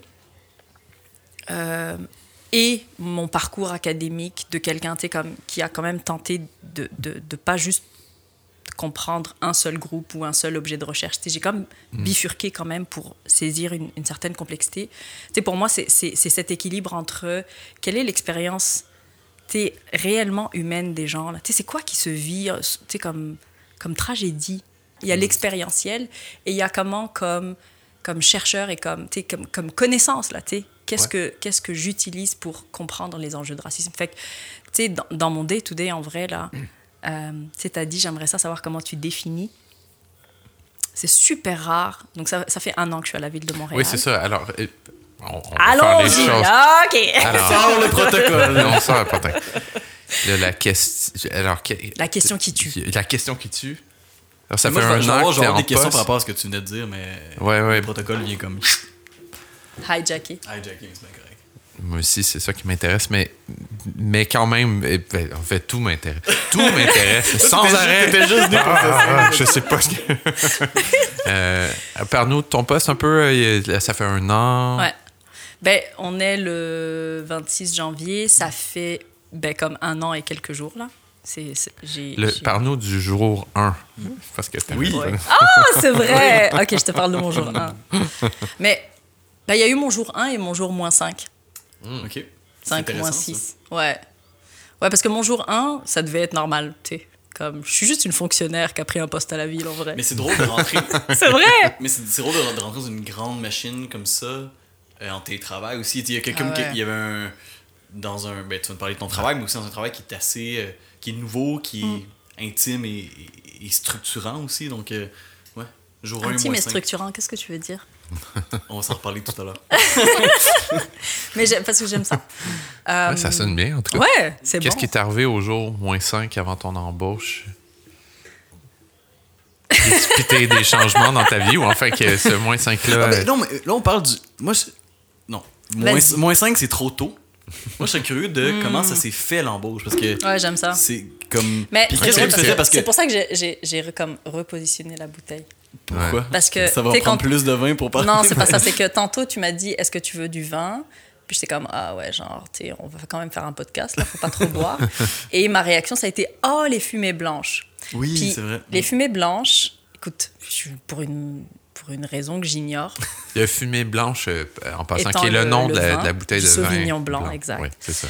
Quand il y a eu le processus de, de, de candidature, de dotation, qu'on appelle ça, pour le poste de commissaire, moi, bien honnêtement, j'étais comme, OK, je savais que j'allais quitter Montréal-Nord parce que j'étais à la direction de Parole d'exclus. Puis, tu sais, je, sentais que j'avais fait le tour, tu sais, autant du territoire que de ce que... Quand, au bout d'un moment, la transformation sociale et territoriale que tu essayes d'amener, elle se résume à des enjeux, comme interpersonnels avec d'autres personnes mmh. d'organismes, moi, je suis comme, eh, ça, c'est comme un signal que mhm. le changement est pas. Ou, ou, en tout cas, je, je veux plus comme participer à ça. Fait que moi, je savais que je partais. Tu étais là depuis, depuis la fin de, de ton doc? De mon post-doc. De ton post-doc. Le, après le doc, j'ai fait un post-doc de comme un an et demi, deux ans. Puis après, j'ai comme commencé à travailler dans un organisme communautaire. Puis en vrai, c'est quand je suis allée à Montréal-Nord, je voulais euh, être dans un moment où j'écrivais mon livre, euh, je travaillais à temps partiel, je venais d'avoir un enfant. Fait que, je voulais être dans le communautaire aussi pour comme, oui, tu comme redonner, mais c'est ça, tu être dans un rythme aussi euh, qui soit... Euh, j'ai beaucoup appris, évidemment, aussi. mais tu sais, je me suis beaucoup investie. Et ensuite, je suis passée de la table de concertation jeunesse à Parole d'exclus. Donc, un organisme de, qui travaille la question de la mobilisation citoyenne, avec une vocation, une intention en tout cas de transformation euh, sociale et territoriale. Et euh, donc je savais que je quitterais euh, Montréal-Nord, parce que j'avais déjà donné ma démission depuis quelques mois. Et puis tu sais, depuis que... je me rappelle, il y a eu comme une annonce, je pense, de la mairesse avec Cathy Wang, je sais plus, quelque part au mois d'août, là, tu sais, pour dire, ah, on va ouvrir un bureau, puis on va nominer comme, nommer une commissaire, etc le nombre de messages là que je recevais pour dire c'est toi, c'est toi, c'est pour toi, c'est toi, c'est toi qui dois aller là, c'est pour toi. Fait que j'étais comme ok, j'ai compris. Mais en vrai, je pense qu'il y a plein de gens comme qui se disent antiracistes, mais qui n'ont pas pris tous les couteaux de l'antiracisme. Euh, donc moi je savais. Qu'est-ce que tu veux dire? Ben, c'est-à-dire que je savais ce qui m'attendait. OK. Quand, si j'allais vers ce process-là, mm. je savais ce qui m'attendait à l'intérieur comme travail et je savais les attentes que les gens allaient avoir de cette personne-là. Parce que mm. moi-même, en fait, j'avais des attentes de cette personne-là. Fait que, euh, d'ailleurs, je me rappelle dans un midi, euh, midi immigration de l'INRS, quelqu'un m'a posé la question Alors, euh, Bachara Manaï, vous pensez quoi du poste de commissaire Puis j'étais comme Il va y avoir des défis. Fait que je, je, je, je, pense qu'avec l'expérience que j'avais, je, je, pouvais assez bien délimiter quels étaient les, les, défis et les, on va dire, les challenges qui attendaient cette personne-là. Donc, immense défi, mais immense attente aussi. Voilà. Et donc là, la question, c'est est-ce que tu y vas mais si tu vas, c'est pourquoi. sais. Puis honnêtement, je me rappelle, genre, j'ai quand même préparé, j'avais préparé mon CV, j'avais préparé mes affaires. Petite question, est-ce que ce poste-là, ils l'ont annoncé sur comme le l'espèce de site le bleu poudre de la ville. Oui, comme il était à côté de, du col bleu puis du, ben, du conseiller en aménagement. mais il était dans, la, dans la catégorie cadre de direction. Parce qu'en fait, c'est un poste de cadre de direction à la direction. On dirait que ce, poste-là sonne justement un peu magique. Fait que tu dis, peut-être qu'il arrive d'une autre façon, mais non, il a passé par la même. Euh, I wish, brother, I wish. Toi aussi, t'as fait partie, t'as envoyé 45 fois ton CV à la ville de Montréal, manifestement. Euh, ben, pour mon stage, j'avais utilisé cette plateforme-là, puis j'étais comme. Simon, ça s'appelle Simon. Simon, c'est ça. Simon. Simon. Simon. Sim. Simon, trouve-moi quelqu'un. C'est bon. C'est ça. Mais je, dirais pas que ça enlève de la magie, peut-être ça y en rajoute. Ouais. mais, ce, mais ce poste-là était tellement euh, attendu politiquement. Ils, je veux dire, c'était comme, ils ont mis les, les bouchées doubles, là, comme on dit. C'est fait que il y a eu un, un, comment dire, un travail de chasse de tête aussi. Euh, donc il y a plusieurs personnes qui ont été, approchées. moi-même, euh, moi j'étais comme non, mais tu sais, toi tu devrais y aller, toi tu devrais y aller. Comme j'appelais des amis pour dire non, mais allons-y collectivement, n'importe quoi. en tout cas. Déposons un CV collectif. C'est ça. Puis en vrai, ok, je vais, je vais raconter comment ça s'est passé. Mon CV était prêt, mais jusqu'au dernier soir, sur Simon en ligne, tu sais, tu le sais, là, tu peux postuler jusqu'à minuit, ok? Tu le sais. Ouais. Voilà, enfin, vous le savez. Oui, oui, je sais. Fait que moi, jusqu'au dernier jour... Ça n'a jamais marché pour moi. Mais moi, jusqu'au dernier jour, j'étais comme, je l'envoie-tu? Puis ce soir-là, euh, j'avais trois ou quatre amis à la maison. Puis j'étais comme, hey, je l'envoie ou pas? Puis en vrai, ça faisait comme plusieurs journées, enfin plusieurs semaines que je me disais, si j'y vais, j'y vais pour quelle raison exactement? Parce que je savais là que ça allait être chaud. Puis là, je suis devant eux, puis ils me regardent, puis ils sont comme, non mais Boshra, tu peux pas ne pas y aller. Puis je suis comme, c'est vrai, je peux pas ne pas y aller si je me respecte et si je respecte mes 12 années de travail, mes recherches, mes implications sociales. Fait que j'envoie sur Send. Euh, puis donc, en fait, le processus a été très long. Et je vais expliquer l'histoire des fumées blanches. je pensais que c'était à ce moment-là. Que non, vous pas tuer, de... pas tuer. Non, on buvait du rhum. on buvait un rhum barbancourt. ça, je peux le dire. Rhum haïtien. Haïtien. Exact. Et euh, en fait, il y a eu plusieurs semaines. C'est le meilleur. Et c'est ça. Et donc, ça a duré quand même plusieurs semaines. J'ai eu une entrevue, donc, euh, qui a été... Moi, je suis sortie de l'entrevue, puis j'étais comme... Je pense que je l'ai raté. C'était hyper impressionnant. Euh, alors que moi, tu sais, en entrevue, je suis comme je suis tout le temps souriante. Comme, je, je, sais pas, je, je, je, suis très naturelle en entrevue. Mais celle-là, je l'avais trouvée euh, super euh, impressionnante aussi parce que c'était en virtuel. Hmm. Après, cette, après ces tests et tout, ça a duré tellement longtemps. C'est comme entre l'entrevue, les tests et la réponse finale.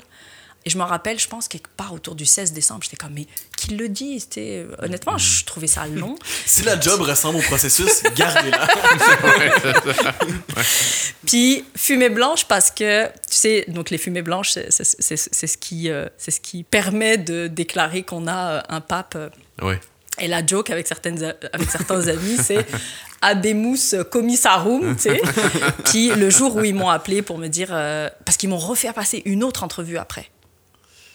Et après, euh, ils m'ont donné le résultat genre juste avant Noël. Là. Fait que là, j'étais comme.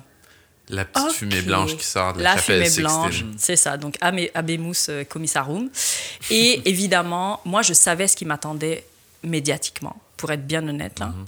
Donc, entre le 18 décembre et le moment, donc je savais qu'on allait entrer en poste, enfin, j'allais entrer en poste à peu, à peu près à la mi-janvier.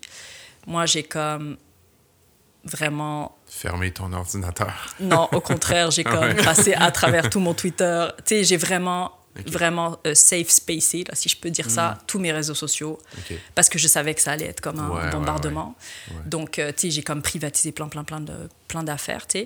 Puis pour moi, c'était important parce que la plupart des femmes musulmanes, puis là, on va aller dans le sujet le plus chaud, mais la plupart des femmes musulmanes que j'avais accompagnées politiquement ou qui étaient dans des, des processus de ou très médiatisé ou qui avait été. Euh, ben c'est ça, qui avait été publicisé, médiatisé, elle s'en était pris plein la gueule, tu sais. Mm. Euh, puis je me rappelais aussi des échos que j'avais eus dès que je m'étais impliquée sur des enjeux d'islamophobie. Et souvent, là, c'est des rats de marée, là, sur ton Messenger, puis tout ça. Euh, fait que, tu sais, je m'étais comme préparée. Et donc, le jour J, le jour 1, ça devait être le 18 janvier. Et, euh, et l'annonce, euh, donc ça c'était un lundi, donc j'allais commencer, comme je te dis, j'étais juste une nouvelle fonfon, une nouvelle fonctionnaire à la ville. Tu sais. Euh, puis en fait l'annonce se faisait au comité exécutif parce que mm. tu sais, toutes les postes de direction doivent être annoncés, en tout cas à la ville-centre là, doivent être annoncés au, au conseil. Et donc ça a été annoncé le mercredi matin, je me rappellerai toujours de cette journée-là. et il y a eu un leak la veille fait que là, j'avais commencé déjà à être bombardée. Puis euh, euh, vraiment, là, ça a été comme un espèce de, littéralement, un raz-de-marée. Là, on m'écrivait de partout, sur LinkedIn, sur Messenger, sur Instagram, sur, vraiment sur toutes les mm. plateformes. Puis au début, c'était vraiment nice. C'était vraiment surtout des messages de mm. félicitations, des gens que je travaillais avec depuis comme 10 ans, puis qui étaient comme vraiment euh, super heureux pour moi. et je pense que c'est à partir du mercredi ou jeudi qu'il y a toute l'histoire de ah, implication avec la loi 21, blablabla. Puis là, la narrative a été un peu euh, ben, pas qu'un peu, là, étaient devenus, euh, pas contre moi, mais on commençait un peu à chercher, genre, les, les, noises, là, les poux, voilà. Et euh, puis là, ça s'est mis à être, genre, quand tu, quand tu veux voir si ça va ou ça va pas bien, tu vas sur Twitter, tu sais. Ah, C'était juste. Je suis jamais allé de ma vie sur Twitter. mais, je, mais je suis curieux de savoir quand tu as un Twitter storm, ça, ça, ah, ben, doit, ça doit, être assez ben, terrible. Ben, en fait, c'est comme. Il y a, y a comme eu une affaire que j'ai laissée parce que moi, je savais que j'avais rien à me reprocher. Puis, tu sais, moi, j'ai pas beaucoup de squelettes dans le placard, là. Hmm. Euh, j'ai peut-être eu deux maris, mais j'ai pas de placard. mais ils ne sont plus dans le placard. tu sais, fait que je, je connais mes, mes trucs, là. Mais écoute, là, ils, ils se sont mis à comme. Euh, Est-ce que t'étais surprise qui, qui, ce, ce truc-là que tu trouvais toi anodin? Qui. Surprise, non. C'est ça, tu disais non. Surprise, non. Euh, en fait, là où je m'attends, c'est-à-dire que je savais que ce qu'on appelle la fachosphère ou mm. certains réseaux, on va dire plus, euh, je, je, savais que ça allait être, qu'il y avait des choses qui allaient être reprises, euh, mais je ne m'attendais pas à ce que ça devienne une affaire d'État, là, parce que comme je pense que c'était le jeudi, j'avais plein, plein, plein d'entrevues, donc je les enchaînais, genre, il faisait super froid, je me rappellerai toujours, il faisait, je gelais, là, tu Puis là, il y a comme Yves Poirier qui me dit, Bochra, est-ce que tu, tu, tu, peux lire ce texto? Puis là, il me montre un texto qui vient du, du cabinet du Premier ministre et qui dit, genre, cette nomination est une erreur. Puis moi, je suis comme. ça, fait beaucoup je viens, un jour. Je viens en paix. je viens en paix. je suis pas là pour. ça me semble rapide pour se positionner. Tant que ça, en plus, tu te dis, ben, pas une semaine, hein, pas une semaine. Euh. Mais est-ce est que. Pas un jour, si Non, j'avais pas commencé. non, c'est ça. C'était au jour moins 5.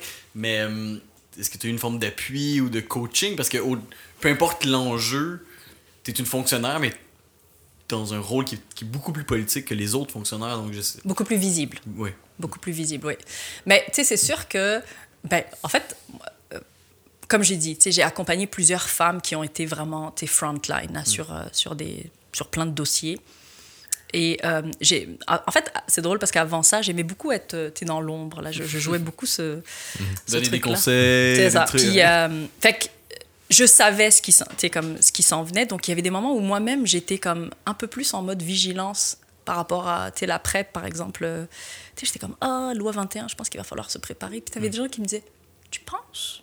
Tu penses que ça va être un, enjeu? Puis, j'étais comme, oui, je pense. Mm. Mais mais je pense que honnêtement, là, personne pouvait s'attendre à l'espèce de over. Euh, fait que oui, j'ai eu un appui, c'est sûr, de l'interne.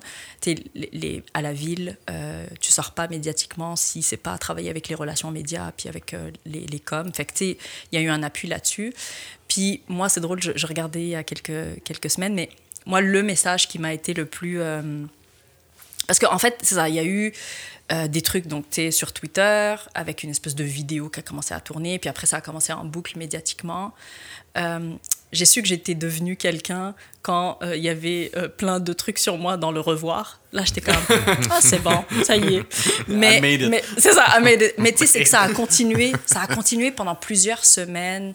Tu sais avec des trucs où tu sais on est allé prendre des éléments que j'avais dit dans des textes. Parce que moi j'écris beaucoup. Mm. Mais tu sais, je veux dire, tu peux prendre mon livre, là, puis prendre des, des, des sélections, puis dire, ouais, elle a dit l'islamophobie, voilà. Tu sais, comme, tu peux, prendre, tu peux inventer n'importe quoi, tu sais. Ouais, bien sûr. Fait que, tu sais, ça, ça, ça devenait un petit peu fatigant, mais moi, le message qui a été pour moi un espèce de baume au cœur, c'est, euh, je pense, le vendredi soir de, des premiers jours, là, euh, avant même que je rentre en poste. Donc le DG, le directeur général de la ville, qui me, qui me, qui me texte, parce que c'est lui mon boss, là, c'est à lui que je vais rendre des mm. comptes. Euh, qui me dit bah écoute euh, c'est Serge j'espère que tu vas bien. Puis tu qui a comme fait un super long message en disant on t'attend lundi. Mm. puis on était euh, on est on est déterminé à travailler. Fait que moi j'étais comme c'est ça. Moi je, j'ai vécu ça comme un espèce de tu sais je me suis juste dit ok tu te mets dans un tunnel. Ça va comme mm. on va te chier dessus. C'est ok mais comme c'est pas grave tu dois passer le tunnel. Puis il faut rester en équilibre. Ça, va durer quelques jours puis il faut faut le passer. Et en vrai mon premier jour a été magique. Hmm. Puis, en fait, ce qui est drôle, c'est que toute cette espèce de comme controverse, c'est comme si je débarquais pas dans je débarquais dans aucune réunion où j'étais pas tu sais j'avais pas à me présenter là. Tout le monde ça a sauvé beaucoup de salive c'est ça c'est ça. Fait que, pas pour nous parce qu'on fait on te fait parler pendant c'est ça. des heures de ton identité. Mais c'est plus intéressant que en tout cas. Ben moi je trouve, trouve ça plus intéressant aussi. Ben, enfin, que Simon. que, Simon en ligne. Oui, que Simon en ligne. Mais, euh, mais moi aussi je trouve ça plus intéressant puis, mais j'allais juste dire un commentaire là-dessus que c'est quelque chose que Guillaume m'a apprise. M'a apprise. M'a appris. M'a appris. C'est, tu sais, des fois, t'as l'impression que c'est comme tellement fou que c'est, ça n'a même plus rapport avec vraiment toi. C'est, c'est vraiment comme un. Ça te concerne pas. Non, euh, non c'est Il y a, un, y a un moment où le c'est ça? C'est comme c'est presque burlesque puis là c'est Tout à fait. Même si c'est ton nom qui est là, c'est comme si c'est plus plus ton c'est plus toi, c'est plus ton corps, c'est plus, plus ce que t'es qui, qui, qui, est en jeu, tu sais, c'est euh, Mais mais c'est exactement notamment ce que... le Twitter du premier ministre par exemple, tu sais, ce n'est qu'un agenda là, tu sais. Mm.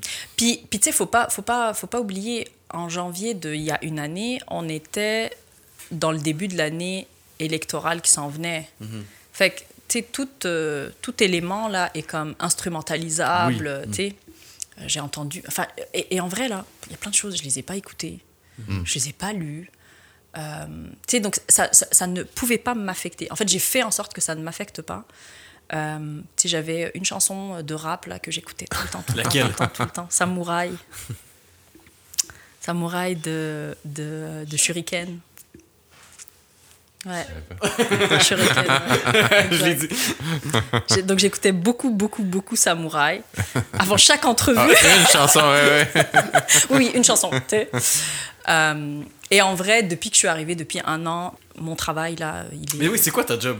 Là, là, on l'a nommé, ça. on te comprend mieux. On a passé le tunnel. On a passé le tunnel. Les tests psychométriques. euh, Mais à quoi ça ressemble, moi, au quotidien?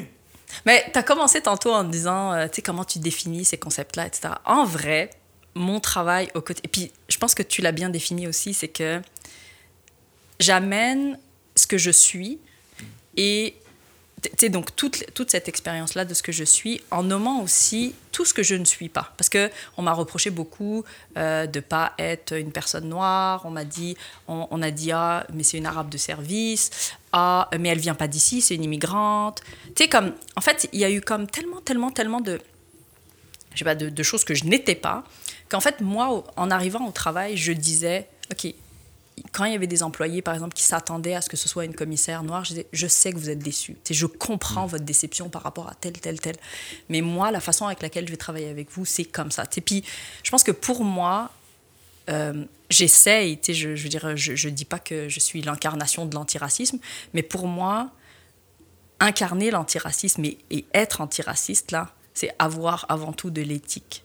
C'est avoir une humilité au quotidien, euh, euh, euh, c'est ne pas crier racisme systémique quand au final tu as besoin de peut-être dire à la personne, mais c'est quoi exactement là que tu fais ou que tu, ou, ou que tu ne fais pas? C'est oui, tu sais, je parle des concepts, mais c'est très rare les moments où je parle des concepts. En fait, c'est mmh. souvent du de, de, de faire réel. C'est de la réflexivité en vrai. C'est mmh. comme d'amener les gens à se dire Montréal, euh, dans 15 ans, donc en 2036, selon les, les, les, les euh, perspectives statistiques de, de Statistique Canada. Euh, Montréal, donc c'est dans 15 ans. 15 ans, c'est demain. C'est ça, c'est demain. C'est la, la, la, première fois que mon fils votera. Oui, fait, oui. Fait que c'est dans pas longtemps. À Montréal. À Montréal. Euh, il a intérêt. J'ai pas fait tout ça pour Il va pas aller ailleurs. Ah, ici, déménage. Encore plus vers l'ouest. Le petit, le, petit, ouais, c'est ça, le petit maudit. mais, mais tu sais, dans 15 ans, euh, ce que Statistique Cannes dit, c'est qu'il y aura 56% de personnes qui seront donc directement nées à l'étranger ou de parents nés à l'étranger. Puis ça, c'est sans compter les personnes autochtones, sans compter les personnes racisées euh, de plusieurs générations, comme les Noirs du Québec qui sont là depuis mhm. comme X générations. T'sais. Fait qu'il y a quelque chose de, de, de, de factuel dans, dans, cette transition démographique-là. Mm. Et moi, une des raisons, d'ailleurs, je l'avais mis cette stat dans ma lettre, de, dans ma lettre mais c'est qu'une des raisons pour lesquelles j'ai postulé et j'ai accepté de prendre le poste, c'est que je me suis dit, est-ce que la, la, ville, donc l'administration municipale, est prête pour ça? Mm. Et est-ce que tu es prête, toi, comme individu, à travailler pour amener cette transition? Euh, inclusive. Donc j'appelle ça la transition inclusive. Je pourrais vous parler de tous les leviers, de tout ça. Là. mais, mais, mais donc mon travail au quotidien, c'est euh, d'accélérer cette, cette, cette, cette transition-là, parce qu'en réalité, la ville l'a déjà euh, en fait, la travaillait déjà. Vous savez que la ville de Montréal a une vision stratégique qui s'appelle Montréal 2030, euh, avec tout un, toute une orientation sur comment on lutte sur, euh, enfin, contre le racisme et les discriminations, mais surtout comment on assure d'avoir une ville qui soit solidaire, une ville qui soit inclusive, une ville où si tu habites à Montréal-Nord, ben, n'es pas comme déterminé par mm. l'environnement, euh, où il y a moins d'espace vert. Tu comprends? Donc, c'est l'idée, c'est de se dire, OK, dans quelle métropole on, veut vivre et dans quelle mesure la marche euh, ou la, la, bascule, elle est aussi à faire dans les services à l'interne. Et donc, euh, moi, dans le fond, je travaille sur des sujets super différents, honnêtement. Là. Je peux passer de relire euh, euh, la définition de l'équité pour le prochain plan d'urbanisme à appuyer les ressources humaines sur des enjeux de dotation, à travailler sur la question du profilage, puis à, euh, OK, comment on s'assure d'avoir une, euh, je sais pas, une participation inclusive, ou OK, comment on s'assure qu'il y ait de la donnée ou de la, de la data sur les fournisseurs de la ville euh, pour les maisons de la culture? Dans, dans mon day-to-day, mm. là, ça peut mm. passer de racisme anti-asiatique. Enfin, je veux dire, c'est quand même assez, assez large. Puis je pense que dans mon profil à moi, ce qui était intéressant, en tout cas moi, ce qui m'aide beaucoup, c'est vraiment ma vision études urbaines. C'est vraiment comme ma formation, ben, évidemment comme chercheur, c'est-à-dire que je documente tout. Euh, je suis une freak des tableaux Excel, là. C'est comme ça, ça se voit pas avec mes cheveux, mais je suis une fucking ah, freak. Prends des notes. Non, je... J'aime bien te dire, ça se voit pas avec mes cheveux. Non, mais... C'est vrai qu'on on, on, classe le tableau Excel par les cheveux de la personne, effectivement. non, mais parce que des fois, tu vois des gens, puis t'es comme, ah, je m'attends pas à ce qu'ils soient comme aussi, tu sais. Mais, mais c'est ça, faire un doctorat, là, ça te. Ça te ah, moi, le... moi, non. Ah ouais? Moi, les tableaux Excel, c'est non. c'est Mais, euh, fait que c'est ça, donc, tu sais, dans mon day-to-day, là, en vrai, je navigue d'un sujet à l'autre. Mais, mais, cette navigation-là émerge de commandes finalement de différents services, de, la population, du politique. Est-ce que c'est tout le monde qui cogne à ta porte? Comment, comment ça... Excellente question. As-tu une porte? Oui, t'as-tu une porte? Est-ce que tout le monde cogne à ton mythe? Oui, oui, ou t'as l'air comme un peu de la professeure euh, mobile, tu sais, qui, qui, a un, chariot puis qui garde d'aider tout le monde. Ouais, moi, je le concierge de la ville. Je pensais à l'aiguiseur de couteau, là, qui se prend un quartier. Les mouleurs, euh, non, oui, qui sonne la cloche, là. C'est ça, dong, dong, dong, dong. Mais la métaphore que j'ai utilisée, euh, tu sais, il m'arrive d'intervenir dans des cours et tout, puis la métaphore que j'utilisais, c'est je me sens plutôt comme une euh, en Tunisie, on, a un truc qui s'appelle le prour. C'est euh, c'est de l'encens, je pense. Euh, enfin, je pense que l'équivalent, c'est de l'encens ou genre de la sauge, OK? Je me sens comme une guérisseuse. tu arrives dans une pièce. tu purifies. Je me sens plus comme ça, tu sais. Mais parce qu'il y a oui, il y a les questions très by the book de représentativité, de représentation. Il faut, faut qu'on s'assure que l'administration soit comme plus, qu'elle ressemble en fait aux Montréalais, puis qu'elle parle aux Montréalais, qu'elle parle des Montréalais. Mais ça, c'est la partie, j'ai envie de dire, plus quantitative, là. Hmm. tu fais le décompte. C'est ça. Mais ça, ça suffit pas. sais, ça suffit pas parce que si... C'est euh... limite, là, à un moment donné, que tu fais... Mais, mais et pourtant, ça suffit pas. C'est beaucoup de ça qu'on entend parler. Ouais, mais c'est, moi, ça c'est pas que ça me gêne. Je, je comprends. Parce que c'est la partie la plus facile. Visible. Visible. Mm. Euh, c'est la façon avec laquelle tu peux dire, OK, c'est quoi, le, comme, mm. c'est quoi tes, tes, tes, indicateurs de réussite? Mais en vrai, là, moi, mes indicateurs de réussite, là, c'est quand je parle à des personnes d'influence, que à aucun moment je leur dis, ben, hey, ta posture, là, comme, est limite. Je leur dis jamais ça. Mm. Mais par contre, en 30 minutes. Il me parle de, de ses enjeux, de ses défis. Puis je lui pose juste une question, c'est mais pourquoi ce risque-là, tu peux pas le prendre sur la diversité? Je lui ai rien dit d'autre. Mm. Puis il est comme, ok, c'est vrai, j'ai un angle mort. Puis de, de, à partir du moment où la personne reconnaît que elle fait aussi partie de la solution, ben moi ça veut dire que tu comme mm. la porte s'ouvre, tu puis en fait, d'amener les gens à réaliser que il y a un très très beau livre qui a été sorti et qui est sorti euh, il y a quelques semaines, mois maintenant, qui s'appelle Les racistes, les racistes n'ont jamais vu la mer. C'est de Rodney Saint-Éloi et de Yara El Radban. Puis c'est comme une, c'est une correspondance en fait entre ces deux, euh, ces deux auteurs.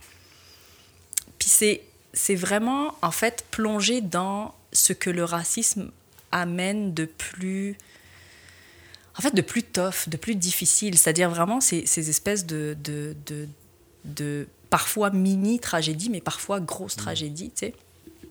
Et donc d'amener les gens à réaliser que nous sommes tous des, des spectateurs de cette tragédie, mais nous sommes en réalité surtout des acteurs, mmh. potentiellement t'es transformateurs. Fait que moi, mon travail, c'est jamais d'arriver puis de dire euh, ça, c'est toi le problème. ou euh, moi, ce que... d'une manière déterministe euh, qui règle tout. Ben, oui, puis non. Non. Non, c'est en fait c'est vraiment ce que ce que la sociologie m'a appris là aussi, c'est comme la perspective interactionniste là, c'est que tu tu dois faire adhérer les gens mm. pour que pour qu'un changement survienne puis sur ces enjeux-là connaissant en plus le débat, je ne veux pas m'embarquer là-dedans, euh, ben, ben, là, mais comme, connaissant la polarisation du débat sur le racisme systémique au Québec, tu peux pas, tu comme arriver en disant c'est systémique, puis c'est comme ça. En fait, avoir raison n'amène mm. pas de changement. ouais, ouais, alors que quand on vise un changement, ben, l'idée c'est de dire comment on y arrive et comment prendre chacun à son rythme pour arriver à ça. Puis honnêtement, oui, j'ai rencontré des freins. À chaque jour, là, on a comme des, des, moments où tu dis, OK, euh, qu'est-ce que je fais de, ce, de, de, de, de cet obstacle? Parce qu'il y a des obstacles. Qu'est-ce qu'on fait de cet obstacle? L'idée, c'est toujours de, de, dire, OK, c'est quoi le overview? C'est quoi stratégiquement qu'on doit faire? Est-ce que cette personne, c'est vraiment quelqu'un avec qui j'ai envie de passer comme cinq heures pour lui expliquer des trucs? Ben, Des fois, pas nécessairement. Puis des fois, c'est d'accompagner les gens, par exemple, qui voient des limites dans leur travail, dans, dans même des fois, c'est leur en fait, ils n'ont pas plus que de pouvoir hmm. que ce qu'ils peuvent faire en réalité. d'avancement de, de, carrière à la ville, par ben, exemple? D'avancement, ou même, tu sais, des fois, il y a des gens, par exemple, pas des personnes racisées, mais tu sais, qui travaillent sur des dossiers, puis ils peuvent pas faire plus. En fait, tu sais, des fois, on peut pas leur demander de penser euh, l'antiracisme ou, tu sais... Euh, hmm. C'est-à-dire que... au maximum des contraintes. C'est ça, exact. À un moment donné, il faut aussi réaliser... Euh, quels sont les acteurs de la, de, de la transformation, puis avec qui, euh, je les appelle les hirondelles, là, qui sont les hirondelles pour comme emporter ce, cette affaire-là. Puis moi, ce que je... La chose qui... Euh, tu sais, quand j'analyse, par exemple, en me disant, OK, quels sont les ingrédients nécessaires pour qu'une institution ou une administration ou n'importe quoi, comme quelle que soit l'entité, si tu fais une analyse, là, tu dis, OK, c'est quoi les ingrédients qui sont nécessaires? C'est qu'effectivement, il y a quelqu'un comme moi qui joue un peu le rôle de chef d'orchestre, puis qui tape. Euh, des fois, je donne des cartons jaunes, cartons jaunes, mais après deux cartons jaunes, c'est carton rouge. Fait que tu dois le savoir. Des références françaises qui reviennent. Au soccer. mais pas deux minutes que je suis en poignée, là. mais mais c'est ça. C'est qu'à un moment donné... Ice sticking.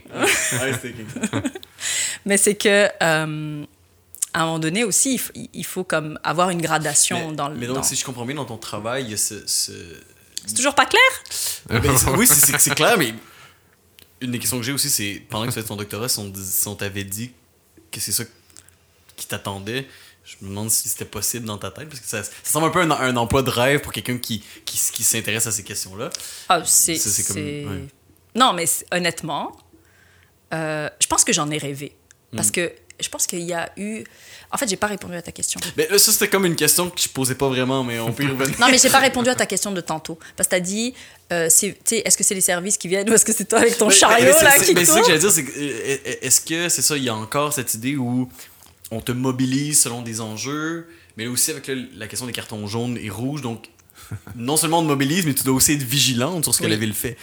Euh, oui. J'espère que t'es pas tout seul. Mais t'es pas un, pas un ombudsman non plus, dans le sens où, où pas vraiment. C'est-à-dire que, si j'ai bien compris, les choses sont, te sont, sont pelletées dans ta cour, puis on te pose des questions à ce moment-là. Oui et non. En fait, quand je, parlais des ingrédients, dans les ingrédients, quand le, le, la tête de l'organisation est convaincue par ce que tu fais, ça, ça te donne comme, tu une autoroute, là. Fait moi, j'arrive, il y a un momentum de fou, honnêtement. C'est que j'arrive dans un moment où la ville a défini sa vision stratégique pour 10 ans. Et la question du racisme, j'ai à convaincre personne, c'est déjà dans les orientations. Mhm. C'est fait que ça, là. Mais après, une vision stratégique, on s'entend-tu, là, comme. Tu sais, des fois, là, ça reste un peu. Mais la question, c'est comment tu le, comment tu le ramènes. Mhm. Puis Montréal, c'est des services centraux. C'est une ville avec des, des mhm. services centraux, mais c'est 19 arrondissements. Puis sur plein, plein, plein, plein, plein d'affaires, là, les arrondissements sont autonomes. Fait que tu peux pas, ville-centre, dire euh, toi, fais ça. Tu peux pas. Fait que si tu n'arrives pas, et, euh, si pas avec des, des, justement des façons de travailler ces choses-là, euh, es très Humilité, d'empathie. stratégique aussi. Mais mais, mais c'est faut, faut, faut, que tu sois très es très diplomate aussi il hmm. faut que tu aies des approches différentes. Donc, moi, par exemple, en arrivant, j'étais comme, OK, il y a l'approche par service. Donc, OK, attends, avant ça, il faut que je revienne. c'est que dans. Donc, déjà, on avait une vision stratégique. Mais surtout, il y a eu une mobilisation citoyenne pendant deux ans euh, qui a été comme euh, chapeautée par l'OCPM, donc l'Office de consultation publique de Montréal.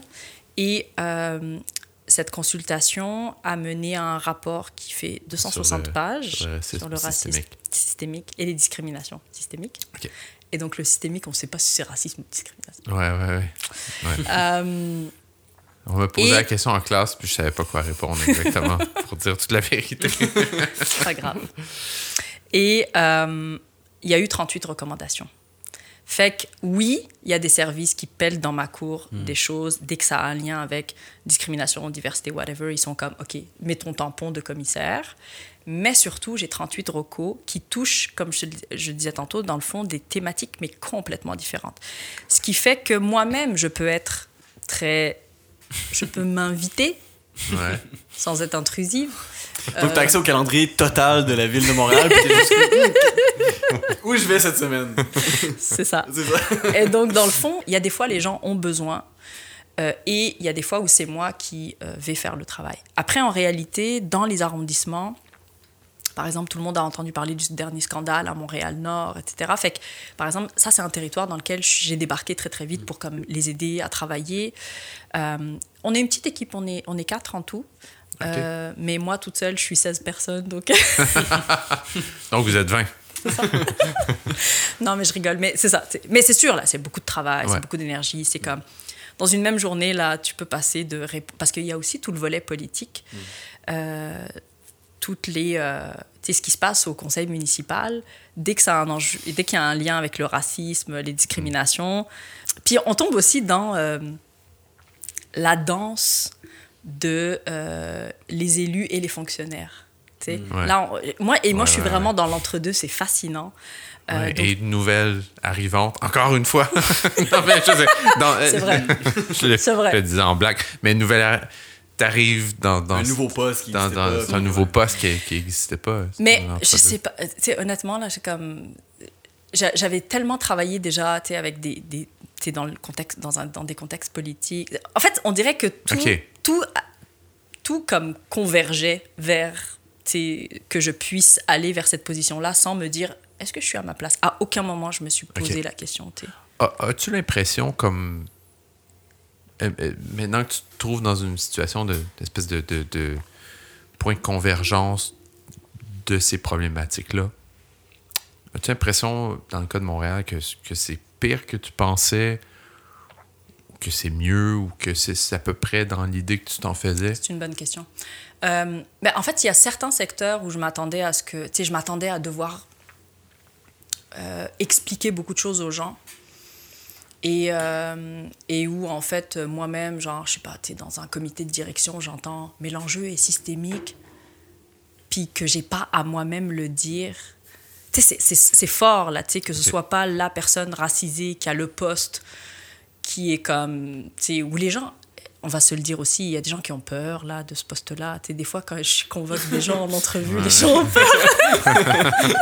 ça doit être pas mal, ça. T'arrives toujours un peu en retard, tu sais, pour que tout le monde soit assis. Toujours. Avec un air un peu bête, là, comme. Hmm, attention à ce que vous allez dire. non, mais parce que c'est vrai, parce que les gens, en fait, ont peur de se faire dire Ah, je fais ça, je fais pas ça bien. Tu sais, fait que. C'était quoi ta question déjà? Est-ce que c'était pire? Ah oui, c'est ça. Donc ça dépend. En fait, c'est que ça, ça, dépend vraiment. Il y en a où je m'attendais pas à ce que. je ne rappelle pas de la question, je suis désolé. je l'avais peut-être mal posée. oui, en fait, c'est qu'il y a des endroits où je m'attendais pas à ce qu'ils soient déjà aussi imprégnés de la nécessité de, de changement. Euh, il y en a d'autres, ben, c'est ça. Tu, tu moi, par exemple, euh, quand on m'avait dit, OK, qu'est-ce que vous travailleriez de façon transversale dès l'entrevue? On m'a dit, ce serait quoi ton chantier? Moi, j'ai dit, c'est les ressources humaines.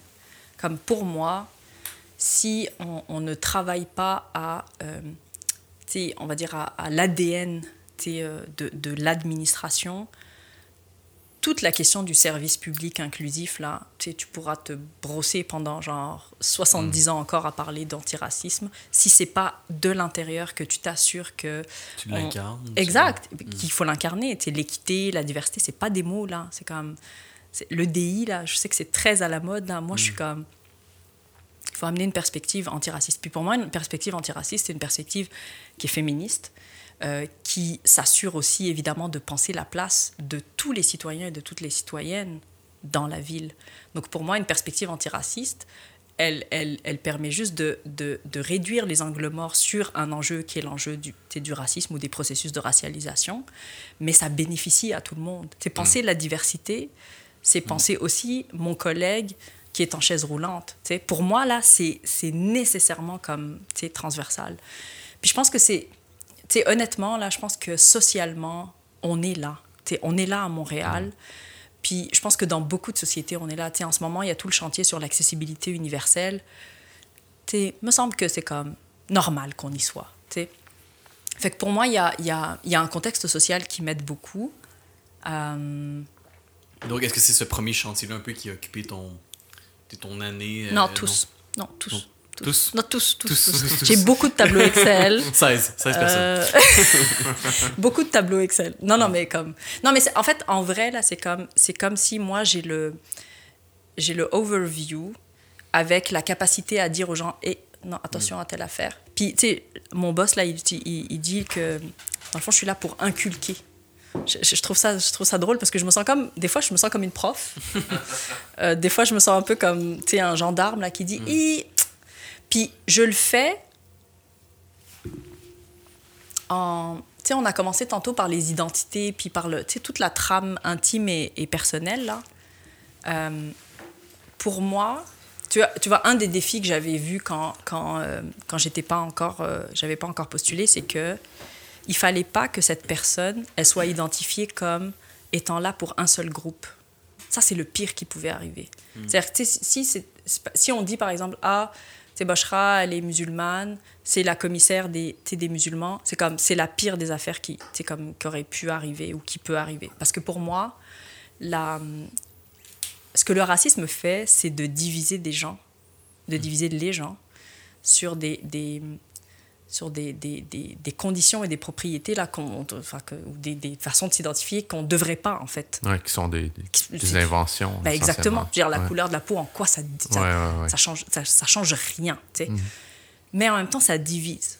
Mhm. puis pour moi tout le tout l'enjeu antiraciste c'est de faire reconnecter des, des, des groupes et des situations d'exclusion qui sont divisés par les processus de, de, racisme et de racisation, mhm. tu comprends? Mhm. Fait que pour moi, là, de parler de, de racisme anti-asiatique, c'est super important. C'est mhm. comme, pour moi, il n'y en a pas un, parce que ça me touche, qui est plus important. Si, ça me touche, si l'islamophobie me touche, le racisme anti-asiatique doit me toucher tout autant. Tu vois? Fait que pour moi, c'est cette vision-là aussi qui est comme très, comme très importante à incarner peut-être un, chantier qui est moins exploré dans ces questions-là, c'est en ce qui concerne peut-être des, des gens, on va, le dire, des gens, des blancs qui, qui, qui, sont qui ont peut-être des fois l'impression qu'ils sont, disons, plutôt progressistes, qui ont l'impression d'être racistes, puis ils ont peut-être l'impression des fois d'être remis dans des boîtes aussi avec des catégories en disant, voici où vous vous situez par rapport à ces questions-là. Euh, je sais pas, je, je sais pas, c'est pas vraiment une question. C'est juste, j'ai, des, on dirait que il il y a peut-être une, façon euh, d'essentialiser les catégories d'identité depuis quelques années qui vient beaucoup des États-Unis. Puis j'ai, j'ai pas l'impression que dans le cas de Montréal, ça, les catégories collent toujours. Tu sais, c'est, pas tout à fait ça qui, qui se passe ici. Euh, Mais est-ce que ça vient des États-Unis? Parce que, tu sais, moi, je, suis comme. Je parle de sociogéographie du racisme. Hmm. C'est-à-dire qu'il y a. Euh, à chaque contexte national ou à chaque société appartient, euh, on va dire, sa, sa démographie et donc sa trame des hmm. formes d'exclusion raciale. Puis, tu sais, si on prend juste le Québec, là, euh, toute la question de la présence des populations noires, que ce soit les, les, les noirs anglophones mm. euh, ou ensuite toutes les vagues d'immigration euh, de, de noirs francophones. Euh, si on regarde l'histoire du Québec, il, il, peut y avoir une sociogéographie du racisme ou des formes mm-hmm. d'exclusion raciale au Québec qui sont très très spécifiques à, à, notre, à notre société. Puis ou par exemple tu peux inclure toute la, toute la, toute la présence autochtone et toutes les, les formes d'exclusion euh, raciale et spatiale euh, euh, des populations autochtones. Puis, donc, tu sais, des fois, moi, quand, quand, on me dit ça vient des États-Unis, je suis comme, OK, je comprends que le vocable, souvent, circule en mm. Amérique du Nord, là, puis les, les, ce qu'on appelle les théories critiques de la race. Là. Euh, hmm. euh, mais mais tu sais, tantôt, je mentionnais le fait que moi, en géographie en France, c'est des choses qui étaient complètement éludées. Là. Hmm. Mais littéralement, ça n'existait pas. Là, moi, c'est en venant à Montréal que j'ai découvert que, hein, comme ethnicité, on a le droit de l'utiliser. Hmm. Puis ensuite, quand je suis retournée en France, après ma, ma première découverte, justement, je suis allée dans le centre de recherche où on analysait toutes ces, toutes ces, en fait, où on assumait que la race était un, construit social, puis qu'il fallait, fallait l'analyser comme tel, c'est-à-dire comme un processus d'exclusion. Euh, et puis on analysait toute la question coloniale, etc. Fait que, pour moi, c'est pas une question de ça vient des États-Unis. C'est qu'il y a un vocable, effectivement, qui peut circuler, mm. euh, puis qui circule d'un espace académique à un autre, là, c'est tout à fait vrai. Mais tu sais, des livres sur le racisme au Québec, là, il y en a depuis super longtemps. des recherches sur les Noirs au Québec, il y en a depuis super longtemps. fait que mhm. pour moi, il, nous appartient aussi. C'est notre devoir, je pense, comme Québécois, c'est aussi de regarder, tu forêt, là. On parlait de forage tantôt. Mais comme, non, mais c'est vrai, c'est comme, il faut qu'on fasse un, un, forage aussi comme euh, théorique, littéraire, euh, artistique. Exact, mais, mais aussi de, de, toutes les productions qui parlent déjà de ça et qui en vrai ne viennent pas des États-Unis. Mm. Maintenant, est-ce qu'il n'y a mm-hmm. pas une surprésence de, genre, je sais pas moi, de certains mots, etc. Oui, mais la question que je dirais là-dessus, c'est plutôt qui amène ces mots-là dans l'espace médiatico-politique. Mm. Puis pour moi, poser la question, c'est évidemment y répondre. mais euh, pour l'idée du forage, c'est là où je, où, où je, veux aller, euh, ce qui devient presque nécessaire dans, dans, dans ce que tu dis, euh, c'est l'idée où on se retrouve finalement dans un. Il y a comme soit un momentum temporel à saisir mm. sur ces questions-là, et ton poste en est la preuve. Mais peut-être dans ce que tu insinuais, Guillaume, ou, peut-être pas, à toi de me le dire, mais il y a, y a l'idée où des fois c'est que. C'est ça que je pas. mais c'est tout momentum a, a, a, ses bons et ses mauvais côtés. C'est-à-dire que des fois, le, mauvais côté, ça peut être. Puis je pense que dans ce que, la réponse que tu disais dans le forage, où je m'en vais, euh, que je trouve intéressante, c'est l'idée où ben il n'y a, a, pas de mal à avoir un éveil collectif dans un collectif qui est ben, peut-être nord-américain, peut-être même planétaire, euh, mais comment on fait pour le, le, le faire atterrir finalement dans, dans, dans, une histoire qui est, qui est euh, géosociale, géopolitique, puis qui est propre, puis qu'est-ce qui en émerge après le forage, tu sais, parce que plus tu creuses, à un moment donné, tu trouves une source d'eau, puis là, ça remonte à la surface, mais c'est comme le...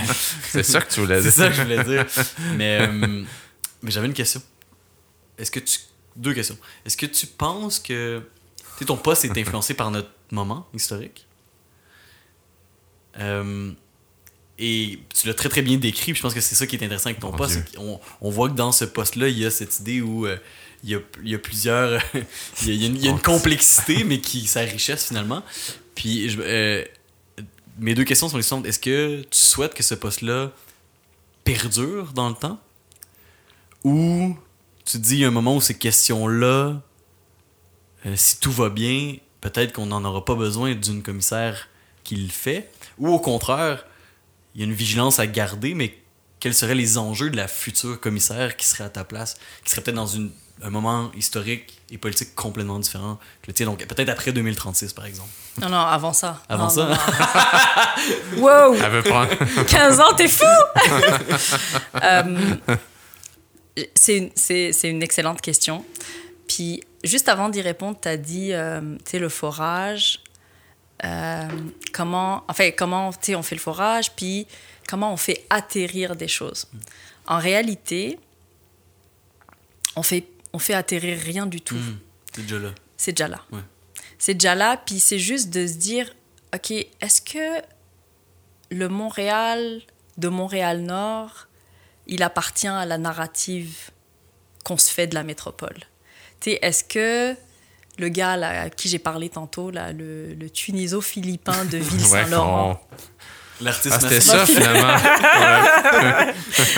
je suis comme, j'espère qu'il m'en voudra pas de parler de lui. Mais c'est un super artiste. Mais, tu sais. Il va pas se reconnaître. Non, il va pas se reconnaître. Je lui enverrai. mais mais, mais c'est ça. Tu sais, c'est comme, ils mm. sont déjà là.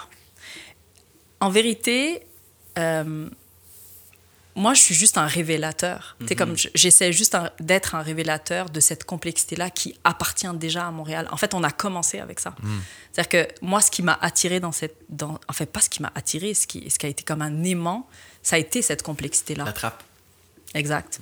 Tu moi, ce qui m'a, les récits qui, qui me, qui m'habitent, c'est, euh, euh, sais, c'est les livres de Mordecai Richler là. Sais, c'est comme, c'est, c'est un c'est un Montréal où, comme tu as dit tantôt, là, on, on, joue tous. Mm. Euh, ça veut pas, c'est comme, c'est pas parce qu'on joue tous que ça veut dire qu'il y, a, y en a qui sont dépossédés. C'est comme pour moi, là, il y, a, mm. y, a, comme quelque chose de très. Euh, en fait, je pense même que à partir de Montréal, on est. Je veux pas être trop utopiste là, mais comme le modèle montréalais, là, tu plein de chercheurs là sur le plan de vivre ensemble c'est quand même exact tu sais l'évoque comme un laboratoire comme il y a quelque chose tu de, de de, très intéressant à analyser à partir de notre, de notre réalité. Tu sais. Euh, fait que c'est déjà là. C'est mhm. pas, c'est pas à faire atterrir. merci juste... de, de, le préciser parce qu'effectivement, je pense que il y a une... quand on parle de ces choses, je parle pas nécessairement du racisme, mais juste de, des trucs théoriques qu'on découvre, on a le réflexe de juste dans le vocable l'utiliser comme si c'est des choses qui atterrissent, mais en réalité, on pourrait toujours se corriger sur elles sont là. Exact. exact. C'est comme les femmes, tu sais, on a mm. découvert qu'en fait, elles avaient toujours été là. mais qu'en fait, elles avaient un sens euh, civique. Euh, et, et, sur ta question de la temporalité, sincèrement, je suis entrée en poste en pensant déjà à la sortie. Hmm. Comme pour... Non, mais c'est vrai. que la sortie sera-t-elle aussi longue que l'entrée? c'est cinq jours, hein, ça. Euh, mais tu sais, la sortie au sens de... Euh, quand tu essayes d'accompagner une transition ou une transformation de culture organisationnelle, c'est quoi la durée ou la temporalité euh, où tu dois comme tenir les rênes? Ce que quelqu'un appelle une saine tension utile. C'est quoi, c'est quoi le momentum là, de la saine tension utile? Puis c'est tenable combien de temps pour quelqu'un comme moi qui passe genre honnêtement 24 sur 24 c'est la nuit que je fais mes tableaux tu sais. Fait fait qu'il y a aussi moi l'engagement que je m'étais fait à moi mon fils et tout ça c'est de me dire c'est pas une job qui me rendra malade. C'est comme je, je, hmm. ne, je ne me brûlerai pas dans tout ça. Puis pour ben moi, ça. Parce que c'est beaucoup sur tes épaules. C'est malade. Fait que, et donc, ça, pour moi, c'est important aussi de dire, ben, comme féministe, comme antiraciste, il y a aussi un, un statement à dire, ben, je, je, je, je lègue un peu de mon énergie et de mes expériences et de tout ça là, à, à, cette transformation, mais je ne peux pas, comme moi, me perdre dans cette, dans cette transformation-là. Et, et, la, et, donc la temporalité, pour moi, elle est, euh, c'est quelque chose qui m'habite vraiment comme au quotidien, honnêtement, parce que euh, puis même c'est une question théorique en innovation sociale là, assez assez intéressante. C'est quand tu veux faire la bascule, à quel moment tu estimes que la bascule est réellement opérée? À quel moment tu peux te dire ok ça c'est un indicateur du fait que ça y est, c'est on n'a plus besoin de la commissaire sous cette forme là. Puis moi je pense ma, ma préconisation à moi, c'est que le, format devra changer. En ce moment, moi, mon mandat à moi, et ça, ça a été hyper mal expliqué au départ, là, bien honnêtement, mon mandat est un mandat de, de, transformation interne de l'organisation.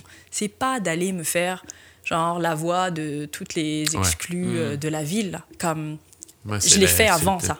Dans l'administration, ce, qui était les, ce qui étaient les conclusions de, du du rapport de l'OCPM. De, l'OCPM, Exactement. Ça, et donc, en fait, je peux pas. Si on prend le racisme systémique comme un iceberg, là, il y a la partie qu'on voit, puis il y a évidemment tout l'iceberg non visible. Ben moi, je travaille le non visible.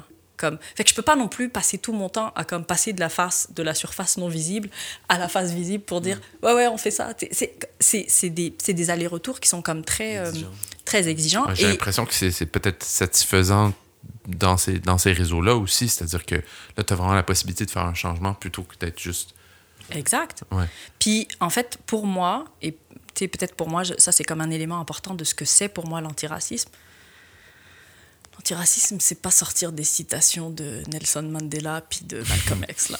Comme, pour moi, c'est comment tu penses les conditions de transformation de ceux et celles qui vivent des tragédies parce qu'ils sont considérés comme sous-humains ou comme mm. t'es pas humain. Mm. Pour moi, là, c'est ça. Là. Puis travailler là-dessus à la ville, c'est dire ben, comment on s'assure là qu'il y a des gens euh, qui, parce qu'ils sont noirs, euh, sont, sont exclus ou on leur fait faire des, des, des, des, tâches tout à fait. Euh, ou, enfin, on, leur, on leur dit des choses tout à fait comme inhumaines.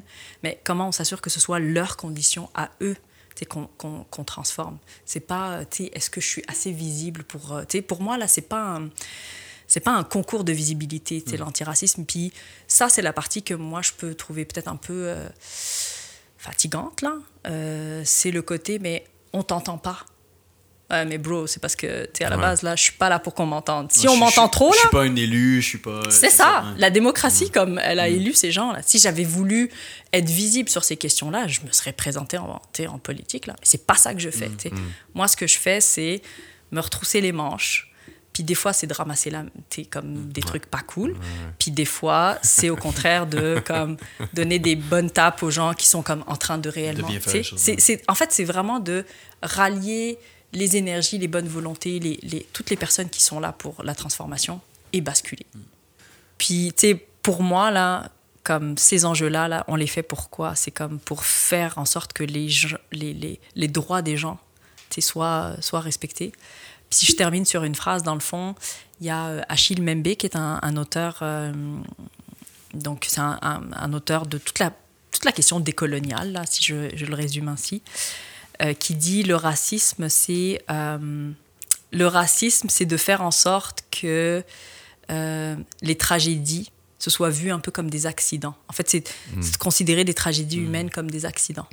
Puis moi, ce que je dis, c'est que mon travail à moi, c'est de reconstituer chacun de ces accidents-là pour refaire genre le casse-tête de mm. des tragédies collectives en fait qui sont vécues individuellement mais qui sont quelque chose de de, collectif fait que moi je, je joue ce rôle là puis j'espère que la personne suivante ben, elle le jouera d'une d'une autre façon peut-être positionnée ailleurs mm.